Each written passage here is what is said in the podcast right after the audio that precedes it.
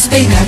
Y comenzamos con el episodio 117 del CC Podcast. Y estamos Joe Cíclope. Charlie Juggernaut. Y la Calaca Murdoch. Y pues como cada semana vamos a comenzar mandando saludos. Ya saben, primero saludos a todos nuestros amigos en Comentemos Cómics Cabrones, el mejor grupo para hablar de cómics en todo Facebook. Saludos al Papu David. También saludos a Quetza. ¿Quién más nos falta? También a Carlito Roldán que nos mandó sección. También hoy sí va a haber rating. También, ¿quién más nos falta? Chinaski. Saludos a Chinaski y a Don Armando y a toda su banda del podcast de Marvel Legends México oficial. También, ¿quién más nos está faltando? También a Edsel. Saludos a Edsel que subió una reseña hoy. Y a toda la banda. Eh, ¿Quién más nos está faltando? Charlie, saludos esta semana. Sí, como no, ya sabes, para nuestro amigo Lai Rico, nuestro amiguísimo desde el episodio número 01, desde el episodio 0. También para el tremendo Bebote, Fernando González Aguirre, nuestro amigo Ángel Vélez, y para nuestra banda del Mesón Gaucho, ¿no? Para Non, para el Children, para Alfredo, para Edson, para Oscar, para Christopher, ¿no? Y para Pablo. ¿no? Así Muchos es. saludos. Oye, también que no se nos olvide también mandarle saludos a nuestro amigo Antonio Pérez que nos sigue en YouTube y a toda la banda que nos sigue allá en YouTube. Y también Charlie, el aviso, acuérdate que ya estamos ya estamos en TikTok, ya como dice la chaviza, ¿va? ya estamos en onda. ¿Cómo ves Charlie? El TikTok del CC Podcast. Oye, está muy bien eso de que ya estemos en el Talk Talk, pues está muy chido, ¿no? Porque está muy de moda, muy de onda.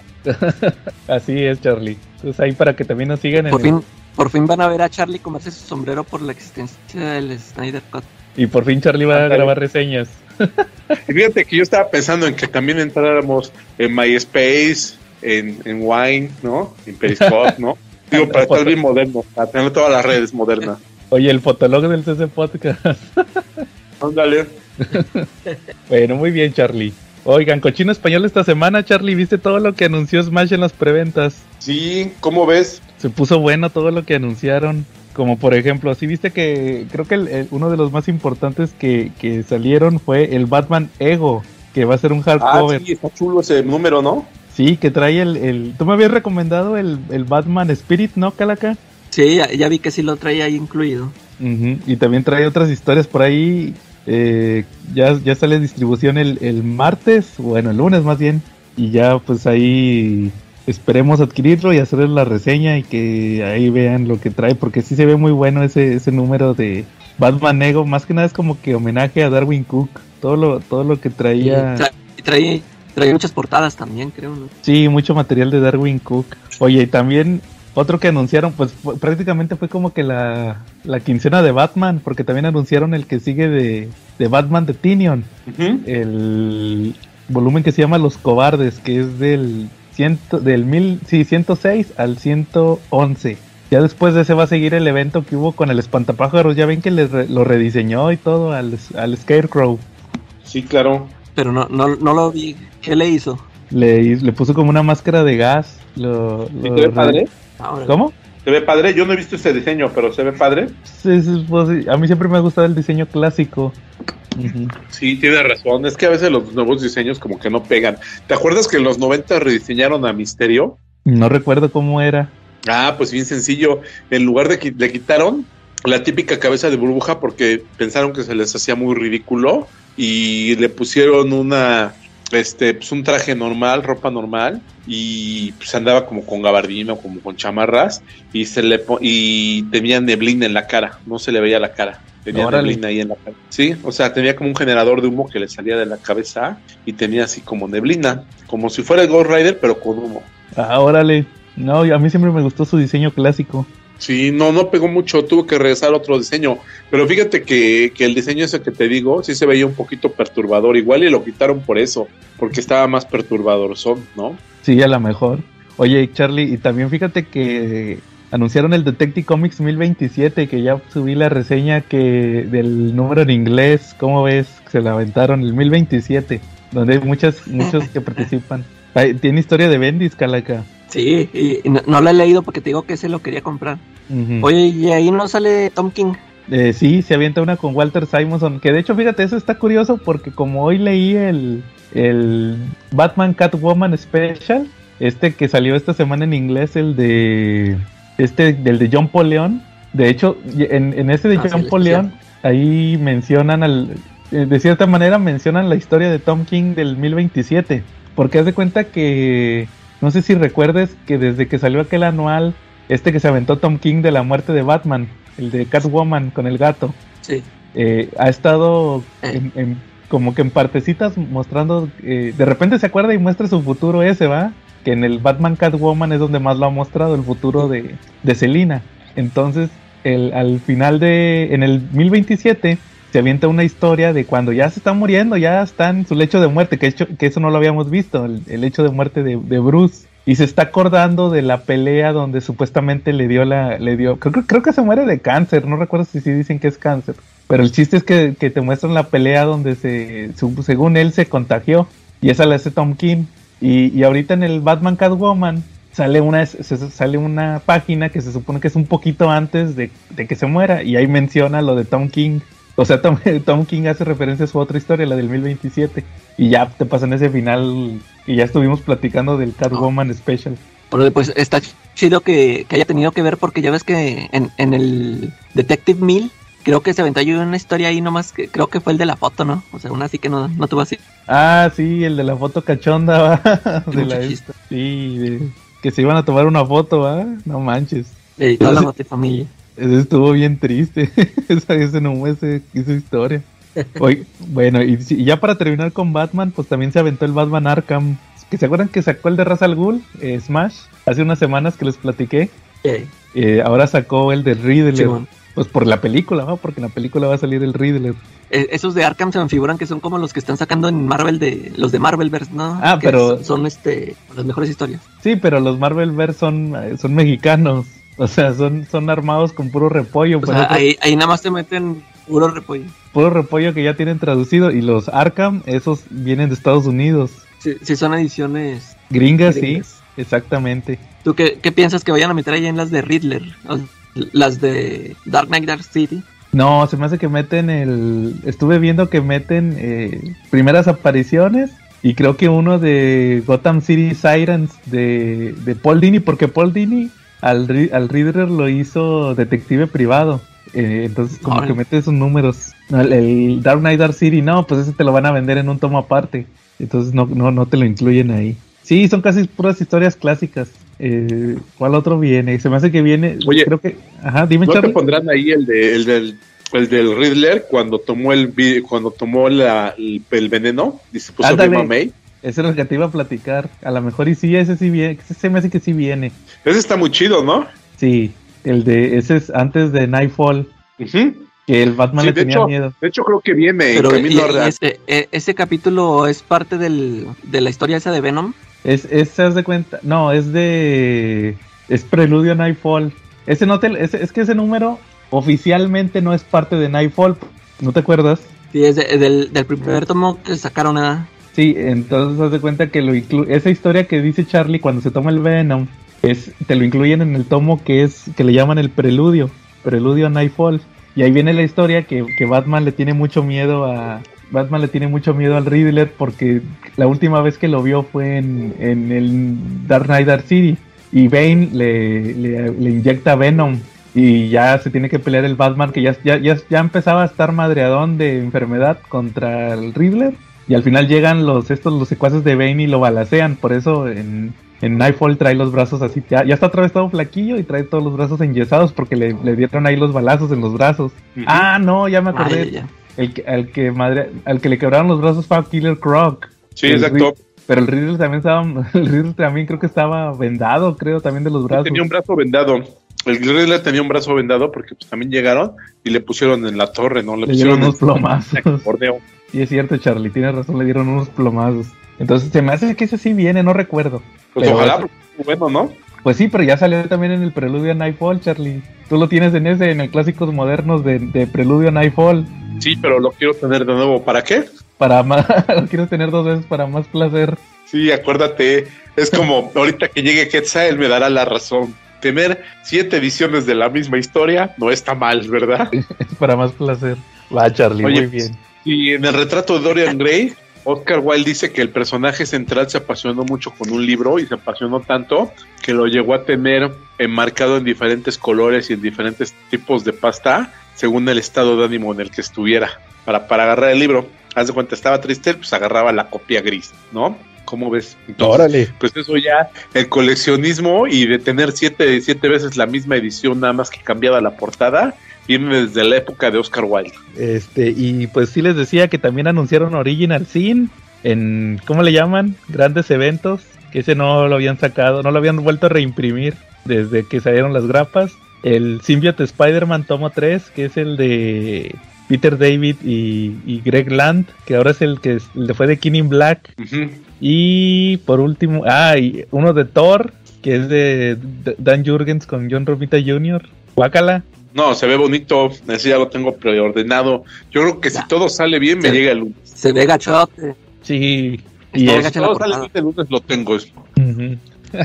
Oigan, y también el Preacher, salió el Preacher. Anunciaron Preacher tomo 3 con una portada muy padre de El Santo de los ¿qué? De los asesinos, ¿va? ¿Era? Sí. Ahí va a estar ese tercer tomo también de Preacher. Ya listo.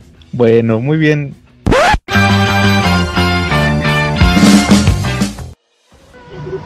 Hola, ¿qué tal cabrón? Escuchas del CCPO Podcast. Les saluda a Carlitos Roldán con las novedades de Panini Manga para la primera semana de febrero que rápidamente son de 119 One Piece 82, My Hero Academia 31 e Eden Zero 14.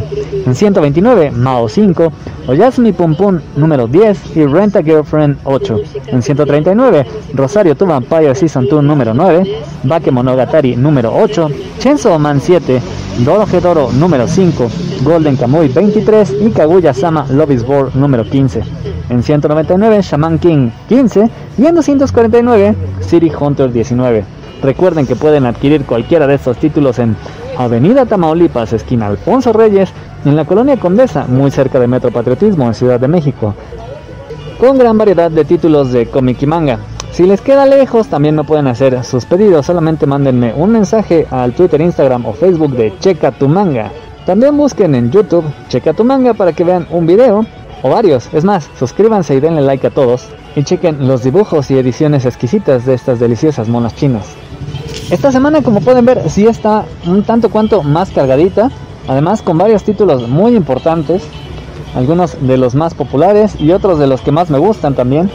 Por ejemplo, City Hunter, un título verdaderamente cagado, que la neta sí me hace reír mucho con su inapropiadísimo humor para esta época, basado en su mayor parte en la horrible manera que tiene Río Saeva, el protagonista, de acosar a las que se supone que son las chicas que está protegiendo. En cada aventura llega una nueva clienta, una nueva y hermosa clienta a la cual tiene que proteger de algún malvado. Y en su mayoría los capítulos se centran en cómo Río las acosa y en los últimos cuadros las salva de este terrible enemigo para que ellas acaben enamorándose de él. Aunque sí, él sea un cerdo asqueroso. Dos y hasta tres aventuras en cada volumen que la neta están muy simples, muy divertidos y muy entretenidos. Estos títulos no son tan relevantes como Eden Zero, este otro manga de el mismo autor de Fairy Tail que es prácticamente calcado de aquel por eh, sobre todo los personajes pero esta es una space opera que la verdad es que sí resulta realmente emocionante y que se ve que va para largo porque esta especie de One Piece apenas va en el comienzo, dado que el protagonista, Shiki, acaba de completar su tripulación y además acaba de revivir, así que esta tripulación va a comenzar su viaje a través del espacio para encontrar a Mother, un ser omnipoderoso que se supone les va a conceder cualquier deseo que ellos quieran. Mao, esta que es una de las más recientes obras de la autora de Ranma y medio e Inuyasha, que lleva mucho el estilo tanto de Rine como de Inuyasha, una chica que conoce a un demonio y que por azares del destino van a tener que estar viajando entre épocas para enfrentar a un demonio, el cual en este caso tiene cuentas pendientes con ambos. Aunque este prescinde un poco más del humor, lleva mejor ritmo a mi parecer, creo que tiene más para triunfar al estilo de Inuyasha que Rine. Así que sí, si les gusta mucho esta autora, no duden en comprarlo. Rosario to Vampire, otro de esos mangas de Aren que... Ah, vamos, es solamente un pretexto para que puedas ver monitas chinas encueradas. El pretexto en este caso es un manga de peleas que ha evolucionado para hacer del protagonista ya no un inútil, sino alguien con poderes. Esto por supuesto hace que más chicas se enamoren de él, así que tenemos más variedad de piel para ver. Mientras que se añade un poco más el elemento de manga de peleas, aunque Es curioso porque se centra un poco más en la historia de las protagonistas. En este caso nos estábamos centrando en Moka, la chica principal del harem, y apenas nos enteramos de su historia de origen, quién era, su familia y cómo es que va a aprender a lidiar con sus dos partes. La moca normal y la otra moca. Una moca más fría y más poderosa, pero que hemos estado viendo mucho más en este manga y que aparentemente y finalmente van a convivir como una sola persona para el beneplácito tanto de nosotros como de el protagonista. Y si querían más mangas de harem, pues bueno, Rent a Girlfriend. Esta es una historia que devanea de un lado a otro porque parece que de repente no va a ser de harem y luego parece que sí. Ahora está tirando más a ser un manga de harem porque el protagonista, Kazuya, que es un completo inútil, un tarado y un patán, realmente está trayendo el corazón de todas las novias en renta o por lo menos eso es lo que parece. Confirmadísimas están una de las chicas a las cuales está ayudando y su novia oficial, quien bueno hace de todo para que él se enamore de ella y quite de su mente a Mizuhara. Y por otro lado está la propia Mizuhara, la razón principal de todo, la primera novia en renta, que además es su vecina y su compañera en la escuela. Sin embargo, no parece que ella esté totalmente decidida o no hemos logrado ver si realmente tiene sentimientos por Kazuya, quien decididamente sí está enamorado de Mizuhara. Continúan teniendo, debido a su cercanía, pues todos estos encuentros que son bastante riesgosos, además de que ahora, sobre todo, Mami, la exnovia de Kazuya, descubrió pues bueno el trabajo de Mizuhara y esto los tiene bastante nerviositos, sobre todo cuando ella se acerca directamente a Kazuya poniéndole, exponiéndole el tema de frente. Un número pues bien interesante. Tenemos un par de mangas raros. Raros en el sentido de que ni son de héroes, ni son de comedia, ni son ni siquiera de algo en concreto. Por un lado está Bake Monogatari. Este manga, yo le diría un manga de ambiente, donde básicamente la historia se centra en sumergir de lleno al lector en el ambiente de lo extraño, y es que este manga se centra precisamente en todas estas rarezas que rodean al protagonista. Estas rarezas además son chicas muy bellas que han sido pues prácticamente poseídas por yokais del folclore japonés. Es decir, espíritus que pueden ir desde un gato, sí, los clásicos necos, hasta un cangrejo o un caracol. ¿Y cómo es que nuestro protagonista lidia con todas estas criaturas y amenazas siendo además el mismo una de ellas. Este manga se los recomiendo sobre todo por su dibujo del mismísimo Great, autor de uno de los mangas que más me ha gustado que ojalá Panini traiga muy pronto, llamado Tenjo Tenge, que publicó Vid, pero todo eso no nos interesa, ¿verdad? No, no. Otro de los mangas más curiosos que tenemos es Oyasumi Pum Pum. Podríamos decir un slice of life, conocido mundialmente por ser un manga depresivo. Y es que parece que sí, su protagonista, Pompón Onodera, lidia con la depresión y es que, ¿cómo no? En una sociedad como la japonesa, sumamente competitiva, con una familia como la suya, sumamente caótica, y con un carácter como el suyo, sumamente patético, Pompón, pues bueno, no está destinado a tener una de esas vidas grandes. De hecho, tira para abajo de mediocre.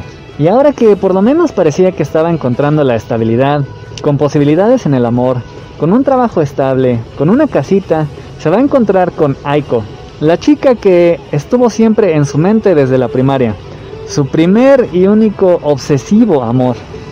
Pum Pum siempre la tuvo en mente cuando tuvo sus primeras relaciones, la tuvo en mente y se puso a buscarla por toda la ciudad.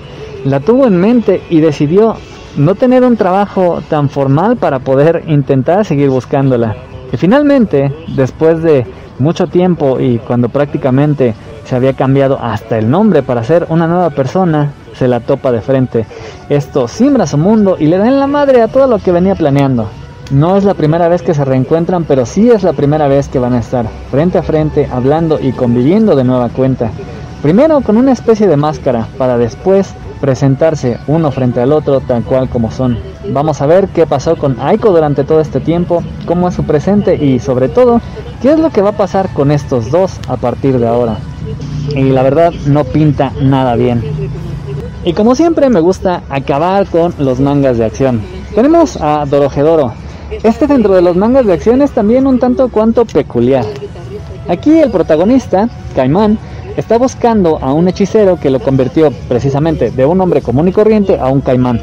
Para ello pasó del mundo de los humanos normales a Hall, el mundo de los hechiceros.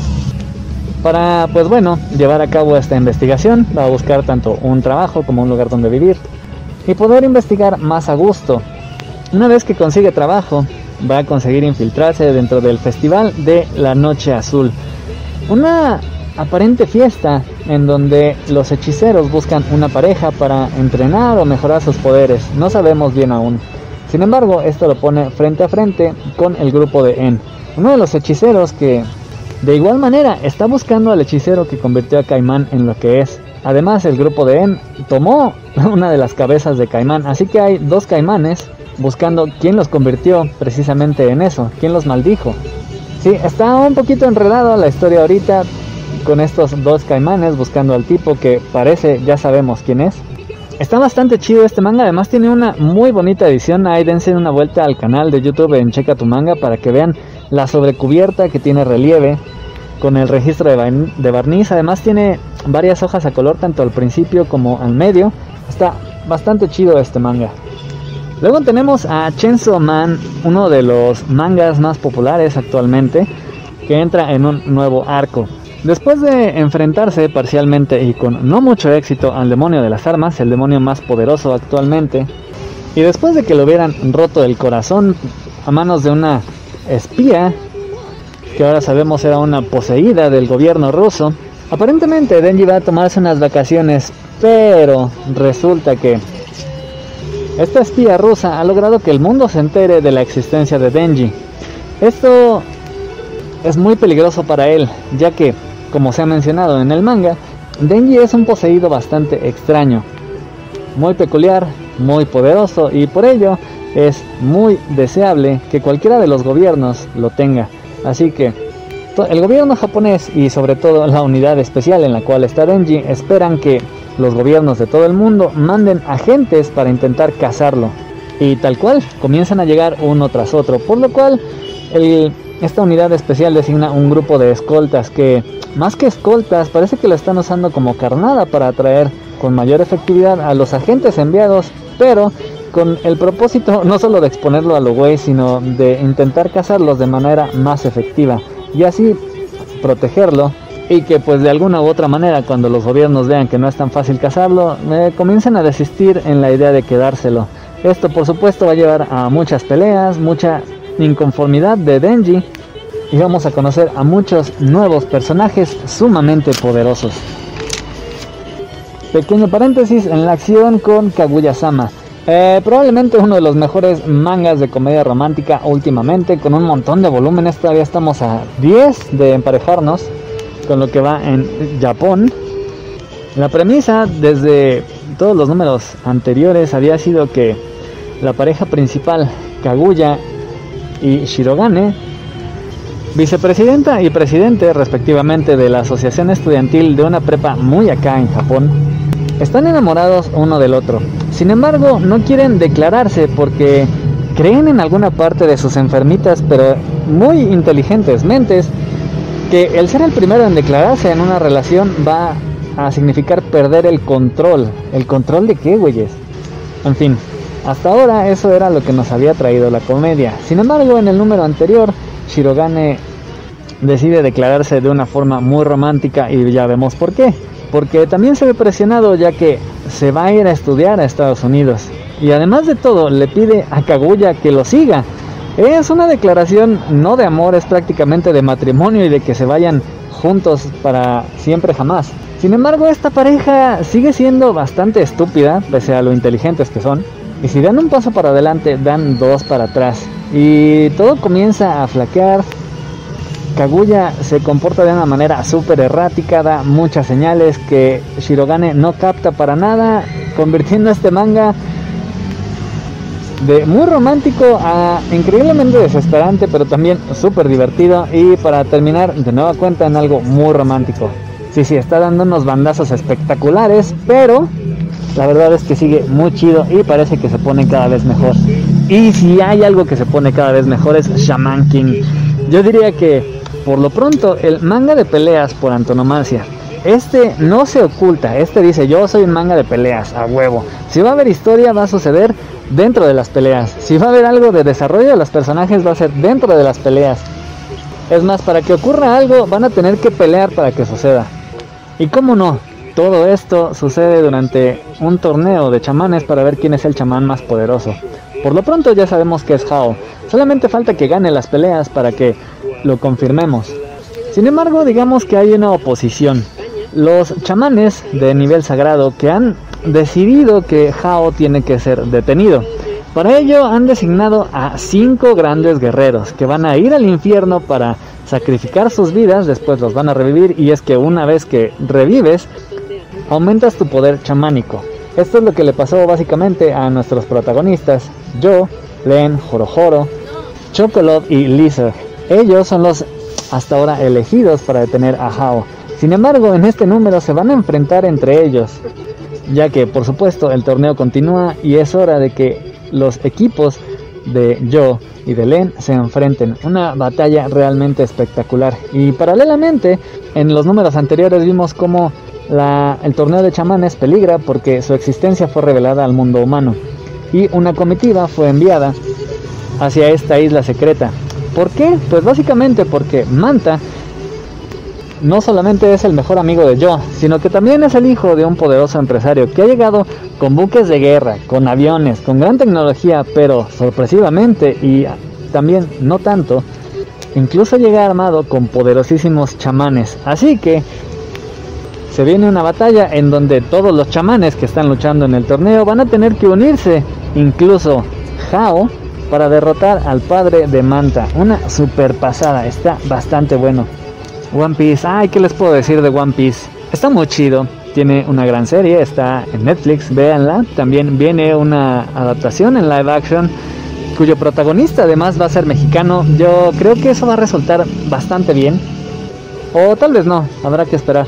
Tiene películas, tiene chingos de merchandising y pues bueno, todo esto se debe a que es soportado por una muy buena historia. Es muy similar a Dragon Ball. No importa que vayan ochenta y tantos números, ustedes cómprenla. Básicamente Luffy se quiere convertir en el rey de los piratas, para ello juntó una tripulación muy poderosa y va a enfrentarse cada vez a enemigos más poderosos.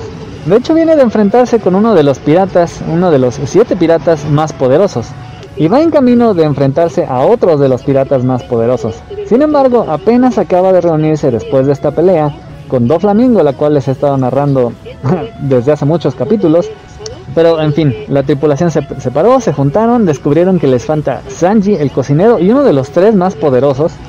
Y en esta isla descubren que Kaido, el pirata más terrible de todos, ha estado causando mucho desmadre. Así que los habitantes de esta isla, los habitantes de Guano y la tripulación de Trafalgarlo están decididos a acabar con Kaido. Pero bueno, para esto van a formar una alianza con Luffy, sin embargo, sabemos que Luffy no se va a aventar así como así. Necesita a Sanji. Así que mientras el resto de la alianza comienza a prepararse y a juntar fuerzas, Luffy, junto con algunos de sus nuevos aliados y de la tripulación, va a ir a rescatar a Sanji. Pero esto se da nada más y nada menos que en la isla de Whole Cake, que es propiedad de Big Mom, otro de los Shichibukai o de los siete piratas más poderosos. Sí, es apenas el comienzo de un gran, gran enfrentamiento que lo va a llevar en contra de una pirata súper poderosa. Y por último, pero yo creo que es el mejor y por ello lo dejé hasta el final, My Hero Academia. Este es un volumen desolador. Tuvimos una serie de volúmenes anteriormente con una batalla espectacular. Los héroes decidieron tomar el control y enfrentar a la asociación de villanos, tomándola por sorpresa.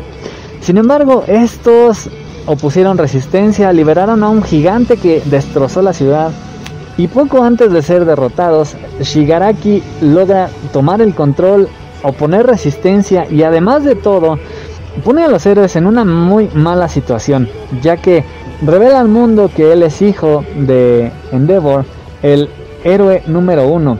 Y Endeavor resulta ser un muy mal padre, un pésimo ser humano revela otras cosillas que han hecho no muy bien la Asociación de Héroes y sumado a estas oscuras revelaciones, las bajas que tuvieron, la ciudad que queda prácticamente destruida y los civiles que quedan muertos, así como muchos de los héroes, la situación para los héroes no es realmente nada buena. Así que después de curar a los heridos, tomar un respiro, los héroes van a tener que plantar cara frente a la sociedad y los medios y procurar retomar su confianza. Es un gran número en donde además, pues bueno, los villanos, muy al estilo de los cómics, después de haber devastado la ciudad, se dirigen a la prisión que está pues además en medio del mar y liberan a todos los villanos, así que hay un chingo de villanos libres mientras los héroes están todos maltrechos. Y mientras tanto, Midorilla, nuestro protagonista, está todo inconsciente el güey, pero resulta que no está tan inconsciente, sino que en realidad está dentro de sí mismo, lidiando con la All for One, su habilidad especial, que como hemos ido viendo, aparentemente logra retener para el usuario en turno las habilidades de los usuarios anteriores. Hasta ahora solamente había tenido una, la fuerza de All Might, pero poco a poco fue descubriendo más y más. Y en este número, aparentemente y finalmente, va a tener el control de todas y cada una de las habilidades. Así que se pone, se pone bien y parece que se va a poner cada vez mejor. Y eso es todo. Finalmente se acabó esta pinche sección que asesina el rating. Demos gracias al Señor. Nos vemos la próxima semana y ya saben, los espero en mis redes. Checa tu manga, pídanme muchas cositas. Compren, compren, compren y volvemos a la programación habitual. Charlie o Calaca, algún tema que traigan esta semana. Fíjate que yo estuve leyendo esta semana, me dio oportunidad de leer.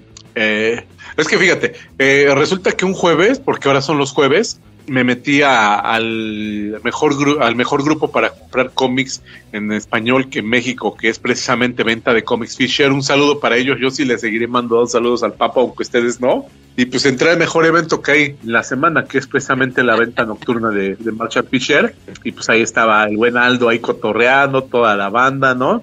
Todos poniendo ahí sus mejores comentarios y el mejor ambiente en esa, en esa venta. Y pues resulta que me compré un before, un tomo de Before Watchmen, que en su momento no lo compré, ¿no? No sé, no me acuerdo si no tenía dinero, me dolió el codo o lo dejé pasar, porque pues a veces te pasa, ¿no? Que ves cómics y no se te antojan y no te los compras. Pero pues yo lo vi a precio que sí se me antojó. Me lo compro, que lo empiezo a leer. La antirecomendación era por parte de ustedes, pero ¿qué crees? Nomás por seguirles la contraria, pues que, lo, que me pongo a leerlo. Este, ya leí toda la historia del comedian y déjame y no, no me gustó. me encantó. ¿Te encantó la del comedian? Fíjate que me gustó, me gustó. Es, fíjate que, fíjate, mira, en la película de Watchmen se ve clarito cómo el comedian le ponen su matra Kennedy, ¿sale? Eh, los cómics lo insinúan, ¿no? En el original de Alan Moore. Pero en este se les ocurrió que no, que aquí es amigo de los Kennedy, de, John y de Robert, y que también es amigo de Jack Kennedy, y pues que estaba con ellos ahí a compartir el pan y la, el pan y la cerveza y el vino, y anda ahí comiendo muy contento con ellos, ¿no? Incluso aquí la diferencia, la divergencia que tiene con la película es que lo mandan a, a buscar a Moloch y según una operación que puta que puede por, porque, por el destino del mundo, ¿no? De, porque el Moros tiene un plan bien malote para acabar con el planeta. Y resulta que llega y el Moros no tiene nada. O sea, nomás lo mandaron para distraerlo mientras le metían un tiro a, a Kennedy. Pero lo curioso es que en el momento en que está deteniendo a Moloch, eh, sale en la televisión que acaban de darle un balazo a Kennedy y se pone a llorar junto con Moloch. No, no sé Moloch de qué, en qué parte sentía, eh, sentía tan cercano a Kennedy, pero pues también se conmovió, entonces pues los dos estuvieron muy tristes, ¿no? Y después de eso, pues ya el comedian pues estuvo ahí en Vietnam, este, pues, lo mismo, ¿no? Lo mismo de la, de la, de la serie y de la película, este, nada más que un poquito menos, pues menos grotesco el comediante, ¿no? Resulta que sí era malo, pero pues no tanto. Oye, ¿qué, y qué, pero qué aventuras tiene en, esa miniserie, Charlie? Porque yo nomás leí el primer número, ese infame, ese infame final donde llora, y ya no supe qué, qué, qué, más hace ahí. Pues se va, se va a Vietnam, resulta que ahí está peleando en Vietnam, eh, salva su unidad, eh, está ahí combatiendo a los del Vietcong, resulta que lo regresan, tiene ahí unos encuentros con, con partida, con, con gente que está en contra de la guerra, le avientan sus huevazos, su discurso de que él es una herramienta de la tiranía, ¿no? Y básicamente en base, en parte a eso, pues va girando la historia, ¿no? En que pues, el comediante está, está siendo utilizado como una herramienta del gobierno de Estados Unidos, ¿no? Para reprimir pues a otro país. Y que pues él, él lo curioso es que fíjate que algo que a mí me brincó algo es que pues era muy amigo de Kennedy, pero pues se le olvidó un montón porque pues nunca investigó su asesinato ni nada de eso, ¿no? Sí. O sea, él simplemente le dijeron que, que pues que Petateo murió y pues ni Pex, Petateo murió y ya no hizo él nada. No. Es No. que eh, yo, yo entendí que de, él sí supo que porque el mismo gobierno mató a Kennedy. Por- o sea, no tenía que investigar nada, él supo que el, go- que el gobierno fueron los que lo mataron. Sí, y pues ahí como le hacía, ¿verdad? Eh, Pues saludos, Quetza, bienvenido.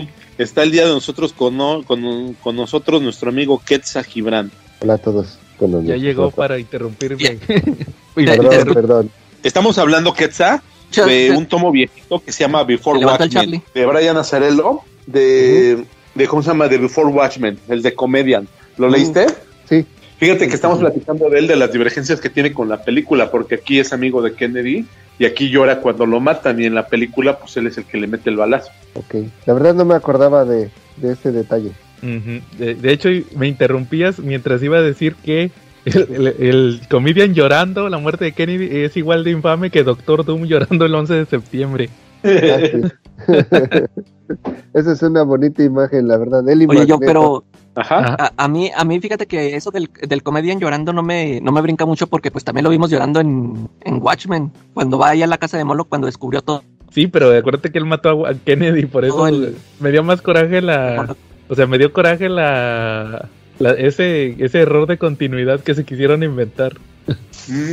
Es que de- en, en la película en Watchmen nada más como que lo, lo dan a entender, ¿no? O sea, por, o no sé si está en los textos o, o en qué otra parte, pero no está así explícito que él sale disparándole a Kennedy. No, en el cómic no, en la película sí. Sí. Ajá. Ahí, ahí sí es bien, bien explícito que, que y sí lo por eso mató. sí, no, me brinca tanto eso. Y se está recontento, ¿no? Cuando le mete el balazo en la Sí. película, ¿no? Sí, de Y verdad. es que y era, era, era, como dijo Charlie, era amigo de la familia Kennedy Ujú. porque al, no, al Robert, creo, ¿no? y también se pone, se va chillando. Chale. Me, me, me rompieron mi imagen mental del comedian. Pero pues ya ni, ni modo. Oye, yo, entonces debemos entender que, que ver llorar al comedian por el asesinato de Kennedy es como ver indignarse a Salinas Pliego por el poder por el salario y el poder adquisitivo de los trabajadores. Ándale, exactamente, Charlie. Hay unos memes muy buenos de eso, por cierto. Ah, sí, ¿no?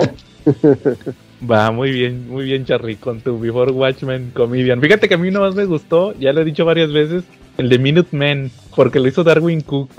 Todos los demás como que no, casi no me llenaron esos Before Watchmen. Y en general tuvieron baja aceptación, ¿no? Por, o bueno, bajas críticas, este, por lo que entiendo, ¿no? Por lo recuer- que recuerdo. Sí, que salieron con mucha ex- expectación y a la mera hora este, no les fue tan bien en cuanto a la crítica en general, ¿no? Como que Exacto. quedaron mucho de ver las historias. ajá, y esa Pues, de te digo que tan buena. Comedian sí me gustó, ¿eh? A mí sí me llenó el ojo el comedian. Sí, bueno, muy bien, Charlie. A, oja- a ver si nos comentan qué les pareció el Before Watchmen. Ya viéndolo, ya, ya va para 10 años, creo, que, que salió eso. Sí, esta semana me toca echarme el Rosarch. Entonces, Sí. a ver qué tal es. A ver si, a ver qué te parece lo de la Ah, novia ese sí de está Rachel. pésimo, Charlie. Pues a ver, a ver qué parece, a ver qué le encuentro rescatable. Y digo, al final del día lo conseguí bien baratito, entonces por eso no, no me duele tanto, ¿no? Pero aún cuando hay, cuando los encuentres baratos, hay algunos que sientes que perdiste el tiempo, ¿no? Bueno, sí, cuando leí el de, el de, el de Cosmic, el de Cosmic Rider, sí sentí que, aunque fue barato, sentí que me robaron una hora de mi vida leyéndolo. El, el Cosmic Ghost Rider destruye la historia de Marvel, es buenísimo, Charlie. No, no, a mí no me gustó, yo le, no le encontré sentido. Así como tú te sentiste con ese cómic, yo me sentí con el del Comedian.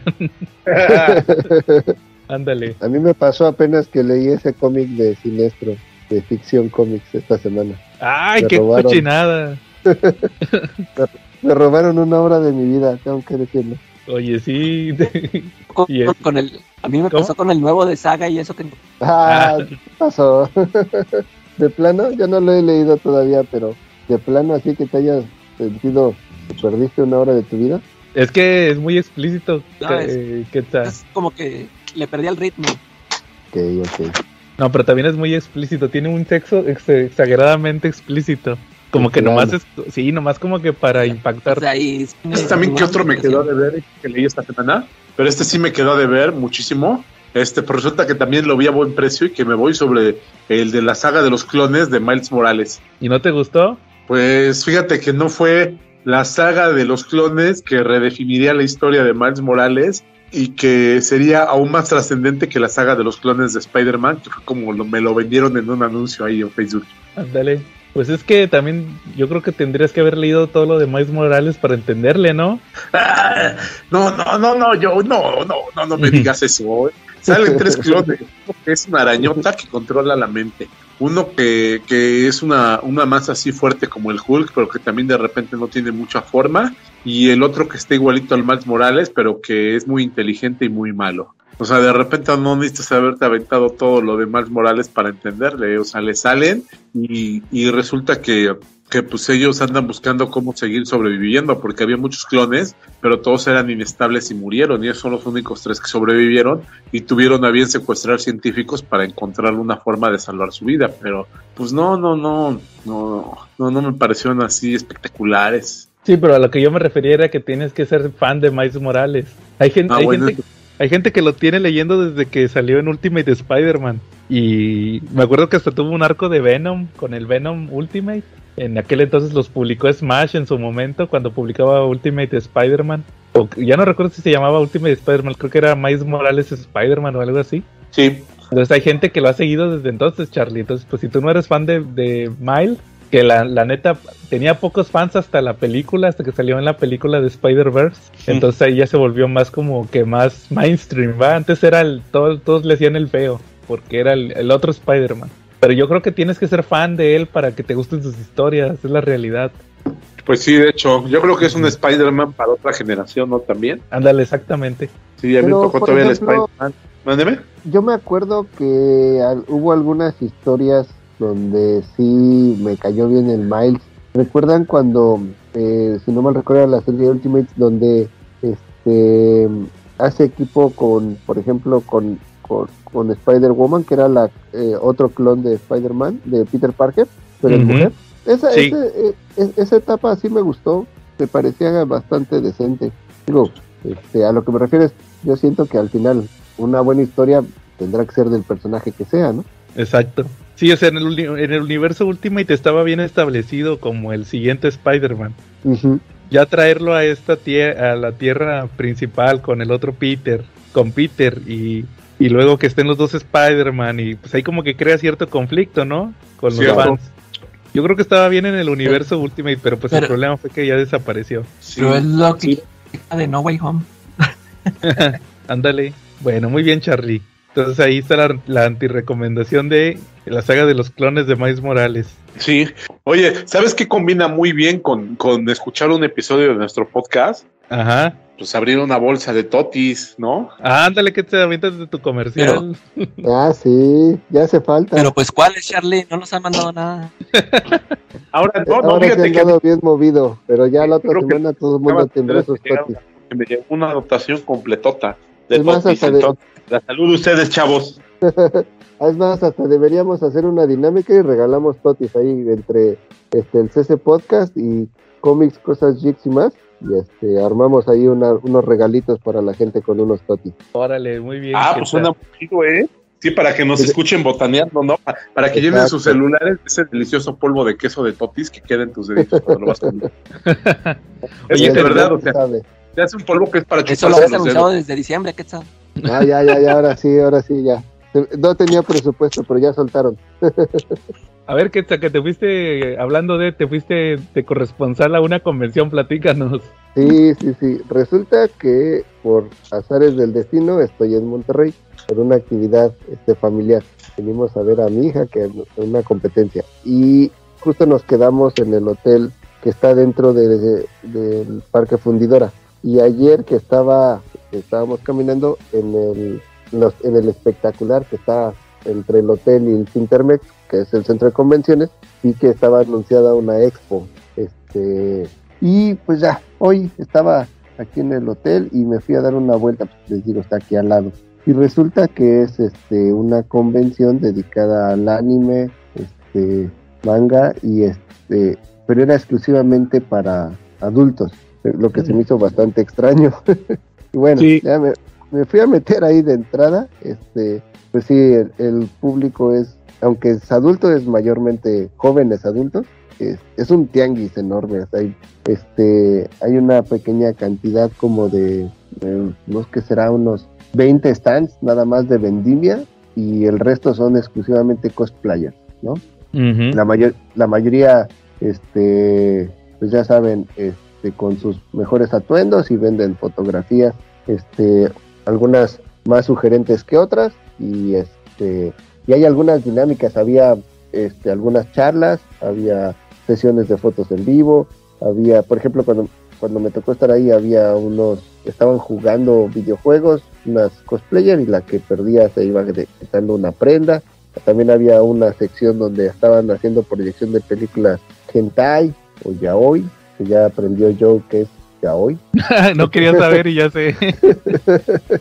Y este, y pues sí, la verdad es que sí está enfocado para los muchachos jóvenes que les gusta todo eso y sí está muy clavado para todo lo que sea manga y cultura japonesa, no hay prácticamente nada de cómics y este, y pues me aburrí, me aburrí muchísimo, me di cuenta que no soy el mercado de, esas convenciones, estuve dando vueltas ahí, pues fui para sacar unas fotos, ver qué había y, y todo, que ya fueron las que compartí ahí en el sitio y este, y pues sí, este, son para jóvenes adultos, vamos a llamarlo así, que les gusta gastar su dinero en esas cosas. Mira, fíjate, te, te voy a platicar. Esa convención, la pornochocón, puercocón, cochinocón, no, es la ACO, ACON, AHCON, porque es ani- anime y hentai. Cre- creo, me parece que es la segunda o tercera edición que hacen. Según la Eh. segunda. Esa, fíjate que el año pasado nos, ma- nos mandaron un correo, porque los organizadores eran los mismos de la convención de Monterrey.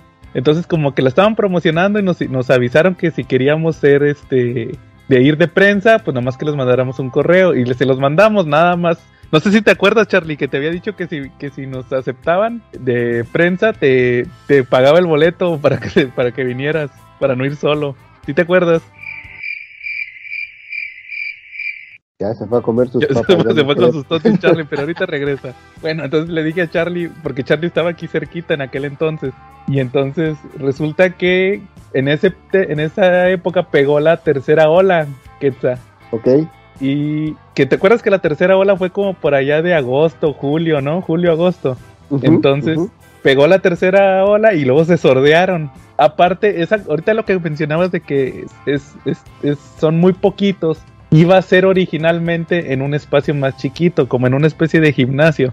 Y luego resultó que los, al, al final, como que tuvieron un problema por el tema del, de que ya por la tercera ola ya no permitían espacios tan cerrados, entonces se tuvieron que regresar a Cintermex. Entonces eso sí, de cierta manera elevó los costos. También este les elevó los costos más bien y por eso ya se sordearon y ya no dijeron nada de lo de la de prensa, ¿verdad? Ya nunca nos hab- hablaron, ya nos habían confirmado y luego ya al final ya ni nos avisaron nada de, de vayan tal día, ya no nos dijeron nada. Y ahorita pues hacen la, la, la segunda edición y viendo tu, justamente tus fotos me llama mucho la atención, pero lamento mucho decirte que, que así son todas las convenciones aquí. Nomás, nomás lo único que le faltó es la, el stand de Fantástico que tiene poquitos años poniéndose. Eh, las mesas esas que viste de donde había muchos cosplayers Ajá, la en, en la convención normal, la mitad son cosplayer, la otra mitad son de estos dibu- disque, disque dibujantes, pero en realidad son de los que hacen calcomanías, que hacen puros stickers con monitos japoneses. sí. Los puestos que viste pues son los mismos, de hecho los, los que vi en tus fotos son los mismos puestos que siempre están. Y faltaron nada más el, los, estos de ficción, nada más. Y ya, ya, y, y los de doblaje, y ya es todo. Los dos Sí, la verdad es que me decepcionó un poquito, por no decir un buen. Pues, pues, pues así estamos acostumbrados aquí a ese tipo de convención. Y es Entonces, que- por eso. Sí, ¿Ah? oye, o sea, no- eh, mm, al final, por ejemplo, de la, las pocas convenciones que ha habido en México por este asunto de la pandemia, por, por ejemplo, eh, la mole pequeña que hubo ahora en diciembre, ¿no? Y a pesar de que es una expo bastante pequeña y reducida, porque no traía casi dibujantes extranjeros, sí, dibujantes extranjeros o, este, o cuando menos algún escritor, pues sí, la verdad es que sí son expos más grandes, ¿no? Y incluso el costo me sorprendió porque Allá, este, no me recuerdo la última vez costaba 250 el boleto este por día y aquí me costó 300 y la verdad es que no, no, no siento que valga la pena. No, claro. No, y aparte te digo, el nivel, el nivel de convención sí estuvo muy bajo. Ya cuando lo vi, cuando vi tus fotos dije, ah, es, es una convención normal, nomás faltaron los de doblaje y faltaron los, eh, los de ficción y faltaron los, los que dibujan stickers, nada más. Y ya fuera de eso siguió exactamente igual. Y algún invitado de, la última, creo que la última vez vino Constantine, Constantine el de ah, las series de DC. Sí, sí, sí, sí. Este, que, que, que, yo fui a cubrir esa, esa fue la que fui de prensa del CC Podcast, cuando vino Constantine. Y Bob Esponja, haz de cuenta que los invitados eran Constantine y el vato que, que era la voz de Bob Esponja. Y ya fue todo. Entonces, pues sí, no, ah. no, te perdiste de nada. Y, y, el costo, pues nada que, nada que ver. Eh. Usualmente el, el, precio es de entre 100 y 150 pesos. Sí, sí me sorprendió el precio. Yo creo que porque según era así como más este interactivo para adultos, pero... Ah, sí, también pierdes mucho con, el, con, los, con los chavitos, porque a la convención normal van muchos chavitos. Sí, y estaba medio vacío, ¿eh? Sí, pues es que también les pegan. sí, claro. Entonces así es, pero qué muy buenas tu, tu cobertura de la ACON. de la ACON. Así ya para la siguiente, pues ustedes van de corresponsales, no se Ahí vamos nosotros. Ándale. Oye, y fíjate que también te, hablando de, ¿te acuerdas que nos habías comentado, no sé si te acuerdas, que nos querías comentar una anécdota de cuando hicimos el, ah. episodio de, de las, no, no, eran convenciones, pero sí mencionamos convenciones de, de esto de la gente de, de la convivencia entre en comiqueros, el de ñoños contra geeks. Sí, que nos sí, pues justo eh, en la última convención que fui de la mole, este fui también como prensa ya ven que también a veces colaboro con la página de Colectivo 506, que es una empresa, bueno, una página bastante grande. Este, entonces fui yo como prensa a la mole. Este, he ido ya, mm, pues serán las últimas cuatro o cinco como, como prensa. En esta ocasión fui muy temprano, estaban, la verdad es que todo, eh, había muy poca gente en la, cuando abrieron, a la hora que yo llegué, y entonces era muy fácil platicar con todos, ¿no? Y dentro de las anécdotas que les quería contar, la que más me brincó un poquito fue que eh, platiqué con el con José Luis Durán. Eh, la verdad es una persona muy amable él. Este, en ese momento llevaban muchos prints este, y ahí te los firmaba y si llevabas este, tus cómics ahí de la prensa que andan ahorita bastante buscados, también te los firmaba por una, eso sí te cobraba, ¿no? Por cada firma. Y no mal recuerdo, estaban, no me acuerdo si 200 o 300 pesos cada firma. Este, y bueno, yo llevaba varios, me firmó, estuvimos platicando yo con el señor platiqué y le, expliqué que quería hacerle una entrevista, que se había oportunidad. Y él muy amable, sí, cuando quieran, este, el tiempo que quieran, no se preocupen, es bien fácil. El, el chiste es que ya ven que él trae a su representante para todos lados ahora. Y ya cuando me este, le digo, bueno, ¿y cómo lo concretamos? Me dice, no, no, pásale, ponte de acuerdo con mi representante, nada más es cuestión de que me diga la hora, el día, pues puede ser virtual, presencial, como tú quieras. Ah, bueno, muchas gracias. y ya me pasa en ese momento su WhatsApp, el, representante me dice, mira, ahorita estamos por obvias razones, como era el primer día, vamos a estar bien ocupados, mándame un WhatsApp y nos ponemos de acuerdo en la semana. Ok, eh, ya le escribí y sí me se tardó en contestar, pero sí lo hizo y me, me contestó muy amable. Ok, bueno, este, eh, muchas gracias por tu tiempo, lo que sea, pero este, me puedes decir tu nombre, a qué, a qué empresa o página representas y pues la verdad es que nosotros cobramos. Ah, ok, este, y digo, bueno, pues, ¿cómo está la dinámica? Entonces, mira, yo represento esta, esta página. En realidad vengo con dos páginas. Una que es esta, que es muy grande. Tenemos alrededor de 100 mil seguidores mensuales. Y, este, y en esta, que es muy chiquita, que es la de cómics, libros, cosas, geeks y más. Este, pues la verdad es un proyecto que estamos empezando, es muy pequeña, pero pues te daríamos cobertura en ambas. Me dice, mira, la verdad es que tus páginas son muy pequeñas para lo que estamos buscando. este, si quieres, eh, te puede dar cinco minutos gratis o si quieres más tiempo, pues te tendríamos que cobrar la entrevista. Y ok, y en cinco minutos, este, ¿qué podemos hacer? Y me dice, este, mira, en primera no puede hacer menciones, si quieres menciones otro costo. Este, en cinco minutos primero me pone, la verdad es que no, no puedes hacer mucho en cinco minutos, ¿no? O sea, como dándome a entender que tenía que pagar. Ya cuando le conté, es como que también le contesté, oye, bueno, pero pues si no, se puede hacer nada en cinco minutos, ¿para qué me lo ofreces, no? y este ya me puso, pues mira, yo no, yo, yo no estoy diciendo que, que no puedes hacer nada en cinco minutos, si te sirven, adelante, pero yo te recomiendo que tienes que pagar. Digo, bueno, ¿cuánto? Pues depende del tiempo. La verdad es que ya me, como que me cansé y ya dejé de escribirle, pero sí me daba mucha risa, como ni me daba ni el precio, ni la tarifa, ni el costo, ni nada, porque todo fue por WhatsApp, ¿no? Y la verdad es que me dio mucha flojera y pues es una página que no ganó absolutamente nada por hacer, pues como que no tenía nada de sentido invertirle, ¿no? Pero, y aparte eh, estaban vendiendo unos prints y no aceptaban tarjeta, ¿no? puro efectivo o transferencia, y yo traía tarjeta de crédito. Entonces me, me dice el chavo, oye, ¿quieres las transferencias? Le digo, no, es que ando buscando tarjeta de crédito, este, pensé que aceptaban. Me dice, no, no, no, pero vamos a hacer una cosa, déjame uno de, porque yo traía creo que cinco cómics de la prensa. Dice, déjame uno y te doy el equivalente en prints. Digo, no, ¿cómo crees? O sea, los prints no, con todo respeto, el día de mañana no valen nada y el cómic sí. Este, el print cuesta 300 pesos y el cómic va a costar mucho más. Imagínate en cuánto lo vendería internacionalmente. Sí, claro. Siendo el representante. Y aparte ahora ya te lo dan certificado y te dan tu, tu calcomanía de que es este casi casi autorizado y este, mm. Legalizada la firma y no, bueno, mil cosas. Pero sí me dio mucha risa que pues, ahora cobran por, por una entrevista con el maestro durante cuando hace unos años ya nadie se acordaba de él. Exacto. Ah, y aparte, pues yo, creo que es del, representante, porque eh, cuando yo, el rato que yo estuve platicando con el señor, la verdad es que nunca me comentó nada, ¿no? Sí, no, muchas veces esos temas los ven los representantes y ellos son los que los que hacen ese ese tipo de transacciones. La realidad es que la, muchas veces el artista ni se entera. Sí, o se lleva una parcialidad solamente, ¿no? Muy pequeña de... Sí, y ellos pues van a buscar maximizar. Y mira, yo creo que está, aunque se escuche eh, raro, yo creo que está bien que trate de sacarle provecho a esa pequeña fama que logró. Porque es la realidad, te lo decía ahorita, nadie se acordaba de él. Claro. Y, ya estaba abandonado el señor. Sí, aunque se escuche muy feo, pero sí, la realidad es que sí. Ya ves ahorita con este famoso Ultimate Edition que, que sacaron en la, en la mole, este que sacaron. Ah, el de los niños héroes. El de los niños héroes, que ya saqué el video, ahí lo pueden ver en YouTube. este. Pues mucha gente lo compró porque era el mítico número de la boda de, de Gwen Stacy, ¿va? Y es que aparte se fueron carísimos. O sea, yo.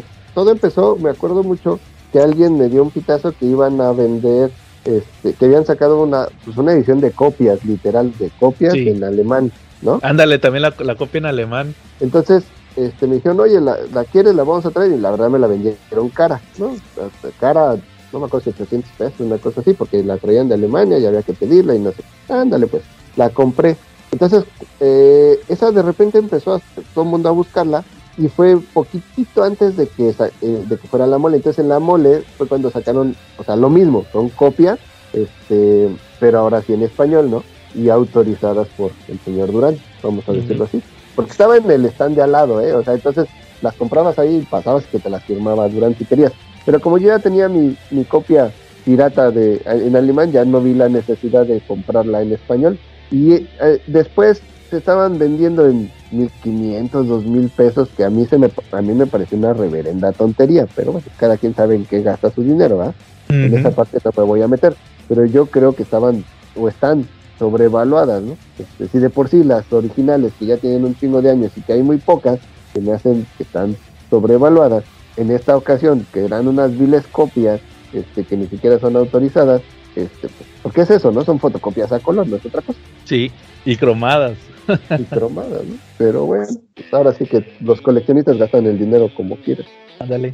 Yo simplemente la compré como una mera anécdota. ¿En dos mil pesos? No, yo lo compré 200. ah, bueno. Saludos a David que me lo consiguió. Bueno, muy, va, que está muy bien. Charlie, ¿qué, ¿cómo ves? Mándeme, ¿qué, ¿cómo vemos? No se va a hacer reseña a la calaquita. Ya me hice mi sándwich, ya me comí mis papitas. Calaca, por favor. Dinos tu reseña. Ay, se salió la calaca. Bueno, en lo que regresa la calaca les platico yo algo. Fíjense que esta semana me metí a HBO Max y vi que estaba la película de Matrix. Y, ya ven que ya había visto yo la de Matrix, ¿ah? Y entonces dije, ah, mira, está la nueva de Matrix. Y dije, pues voy a ver El Exorcista. Subieron El Exorcista. ¿Pero cuál, la 1? La 1. Ah, es pero tira miedo, yo. Pues por eso la chuté, la chuté Charlie, la del Exorcista. No, güey, no, esa película yo que un servidor que vive solo desde los 19 años está prohibido en mi casa, ni es ni el libro ni la película esa, yo no Ah. guardo. No, Charlie, yo antes la veía en Halloween a las 12 de la noche. Sí, Con una ouija al lado. Ándale. Tú Sí, te acuerdas bien, yo siento que viene el pingo por mí, por todos mis pecados. Ándale, entonces este, sí dije, ah, mira, subieron el exorcista, me la voy a chutar. Ya tenía como unos tres o cuatro años que no la veía. Entonces, pues es- es- estuvo padre. Te das cuenta que las películas actuales no, ya no logran este tipo de efectos como en el exorcista que tuvo puro efecto práctico, ¿verdad? Entonces, este, la pura atmósfera. Que al final te das cuenta que en realidad nunca tuvo grandes efectos sí. ni, ni, ni el susto barato como actualmente, va, era pura tensión. Ya el, el exorcismo la última media hora y nada más con eso tienes. Pero lo que sí me llamó la atención, claro. que, que no lo había analizado eh, tan seriamente, es que me di cuenta que la versión que subieron al HBO Max es la versión normal. Es, es la versión normal y, y yo estoy acostumbrado a ver la versión extendida. ¿Cuál es la diferencia, perdón? Ah, tiene escenas adicionales. Por ejemplo, hay una escena donde la Regan camina así como araña. Ajá. se baja por las escaleras así como, como araña. Oye, ¿Esa pero esa no la es de la versión yo extendida? Esa es la versión extendida. tomar, ¿Cómo, así Charlie? bajé las escaleras. No, ya no hallaba para dónde encontrar agua. ¿Les puedo contar algo muy rápido? A ver, A ver. Me va a enojar mi hija. Eh, a mi hija le gustan mucho las películas de terror. Eh, cuando ella tenía como 8 o 9 años estaba aferrada que quería ver El Exorcista. Y nosotros, eh, después, después, después. No, como que no es que se lo prohibiéramos, pero tampoco se la poníamos, ¿no? Ujú. Y mm, hasta que una vez ya como que nos cansó y le dijimos, ándale, pues vamos a, vamos a ver la película. Y justo en esa escena se subió corriendo así, muerta de terror cuando baja este, la, la niña como araña. Y ahí, Ajá. a- a- a- su, primera, su primer contacto con esa película se terminó ahí. De plano se fue a, se fue a chillar. Órale. Sí, esa es de la versión extendida. Y este también hay una escena al final. Porque me, me, me llamó mucho la atención que la película se termina. Ah, es- Estaba viendo el final de la película. Cuando ya empacan todas las cosas y se van de la casa. Ya que se murieron los padres. Spoiler de hace 50 años. Y, y ahí se acaba. Y yo, espérate, que faltó una escena. Ahí me di cuenta que era la versión normal. Porque al final tiene una escena donde ha- había un policía ahí investigando que había platicado con, con uno de los padres y al final platica con otro padre que, que era un personaje secundario y ahí me di cuenta, dije, ah, mira, esta escena es de la versión extendida, no sabía. O sea, estaba demasiado acostumbrado a la versión extendida del exorcista. Pero sí, estuvo muy padre volver a, ver, volver a ver esa película. Me acuerdo todavía cuando vi la película de la de la 2, que, que esa es una decepción horrible. El exorcista 2.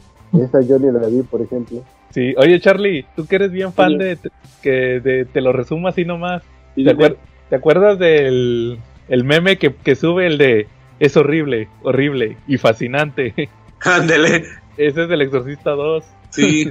De hecho, de hecho también la cuando pone seguro Linda Blair y sure contesta Linda Blair. Ah, esa sí es cierto. dos, ¿no? Sí, es tiene cierto. varias, tiene varias escenas que se robó de ahí de la película para meter en sus, en sus reseñas, ¿no? Esa de horrible and fascinating también, ese es del Exorcista 2. Pero esa sí es, es una, es una vil eh, asquerosidad, la 2. Entonces eh, estuvo chido volver a ver la, la, la del Exorcista. Ahí se la recomiendo, pero mejor busquen la versión extendida. Porque la normal sí, como que, como que ya se volvieron muy clásicas esas escenas adicionales. Todavía me acuerdo cuando la estrenaron en el cine. ¿Ustedes no se acuerdan? Que decían, se reestrena el Exorcista con escenas extendidas, ¿ah? Fue por ahí de... Sí, yo sí fui a verla. Ah, tú fuiste Calaca, qué chido. ¿Y si Sí. da más miedo en el cine, Calaco, o no? Había visto la, pues, la original, pero pues, esa sí la fui a ver al cine. ¿Eh? Órale, qué chingón. No, yo todavía estaba chavillo, también no me tocó. Pero ¿Y sí, sí me miedo acuerdo. en el cine, Calaco, o no? Pues que ya la había visto. Ah, Ya, ya sabía lo que iba, ya iba preparado. Así pasa.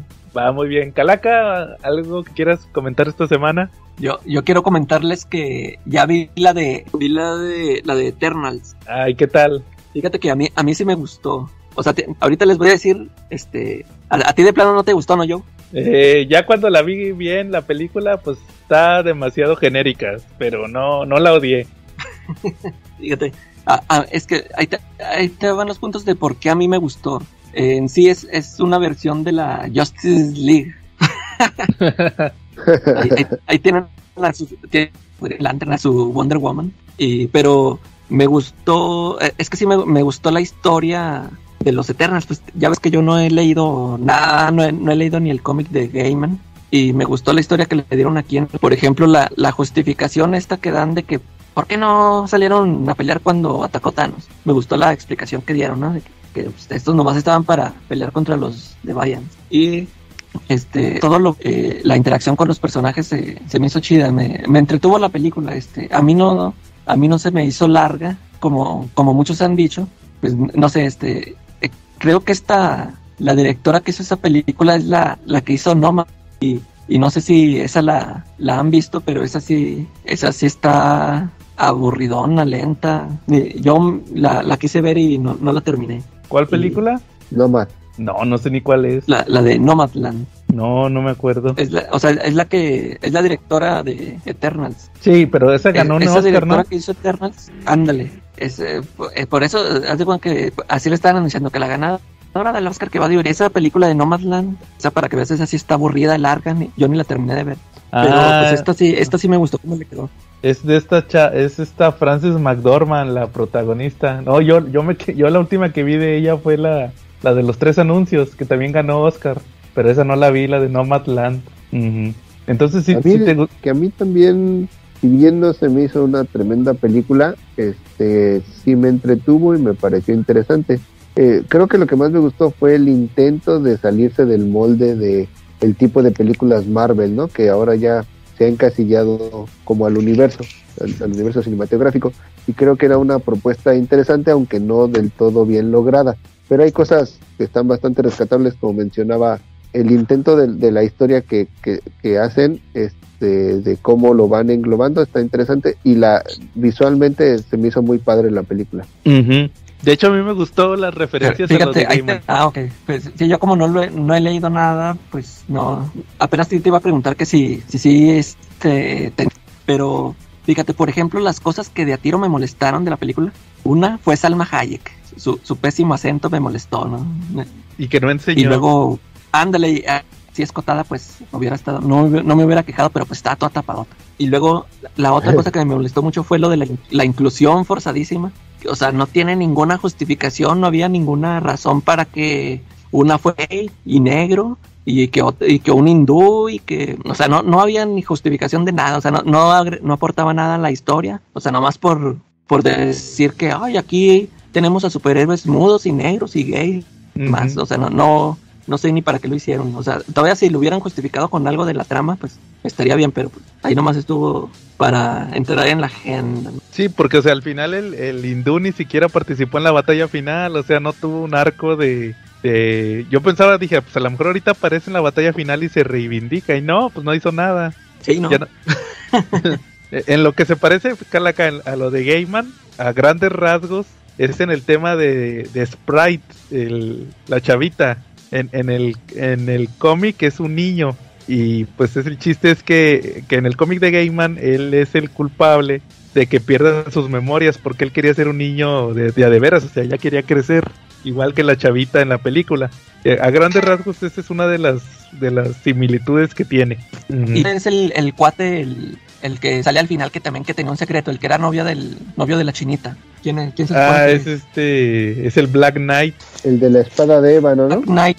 sí, Black Knight, es, es el, es ese personaje que ha tenido varias encarnaciones de villano y héroe, pero ese es el que es héroe, ¿no? Es- específicamente. Sí, pues él es el ese sí de plano no supe ni quién era. Sí, entonces, Y ya ves que al final sale la voz de el que De va a ser el papel de Blade, justo en la escena donde encuentra la, la espada. sí, entonces dicen que van a ser los Midnight Suns, ¿no? Es correcto. Órale, eso sí estaría chido, a ver si ya sacan lo de Blade. Pues Entonces, es- ya está programada la película, ¿no? Sí, pero pues es que pues todavía no han dicho nada. Es como la de Fantastic Four, Pues que sí. nomás dijeron, estamos trabajando en Fantastic Four.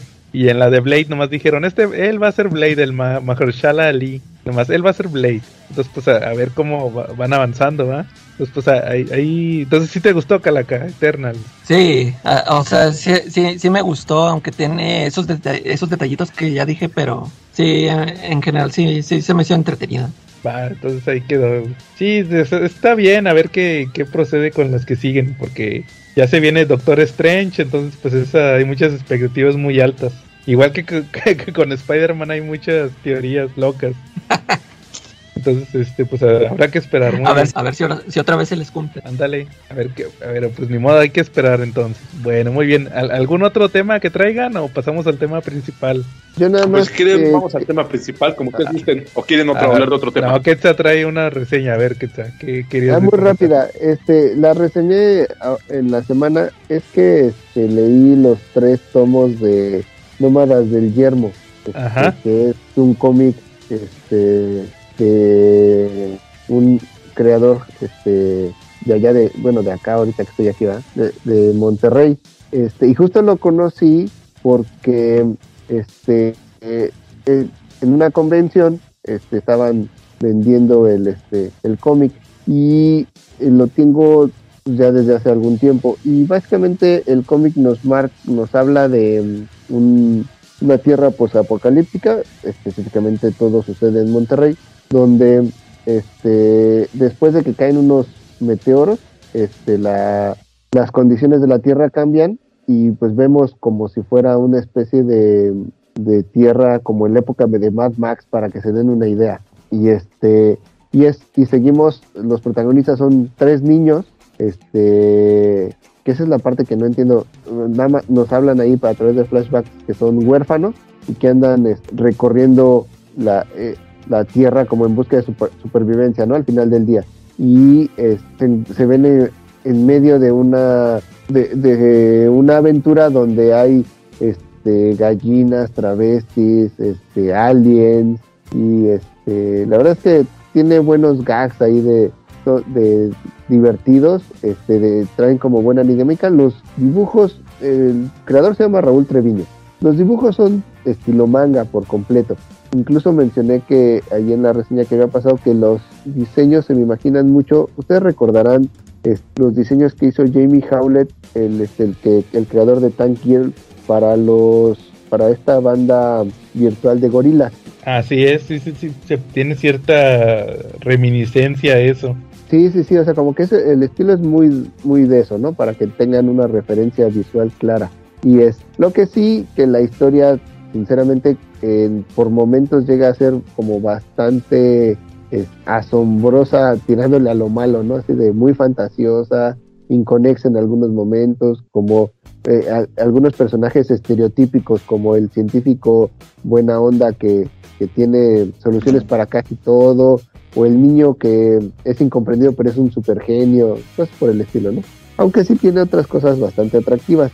Este, son tres tomos los que tiene, eh, si te los avientas muy rápido, es bastante atractivo para, me refiero a una lectura rápida, no es como que digas, ah, perdí una hora de mi vida como mencionábamos hace rato, pero tampoco creo que sea una super obra que vaya, que, que, como que valga la pena preservar muchísimos años y decir, ah, este es un tremendo ejemplar del cómic nacional underground, ¿no?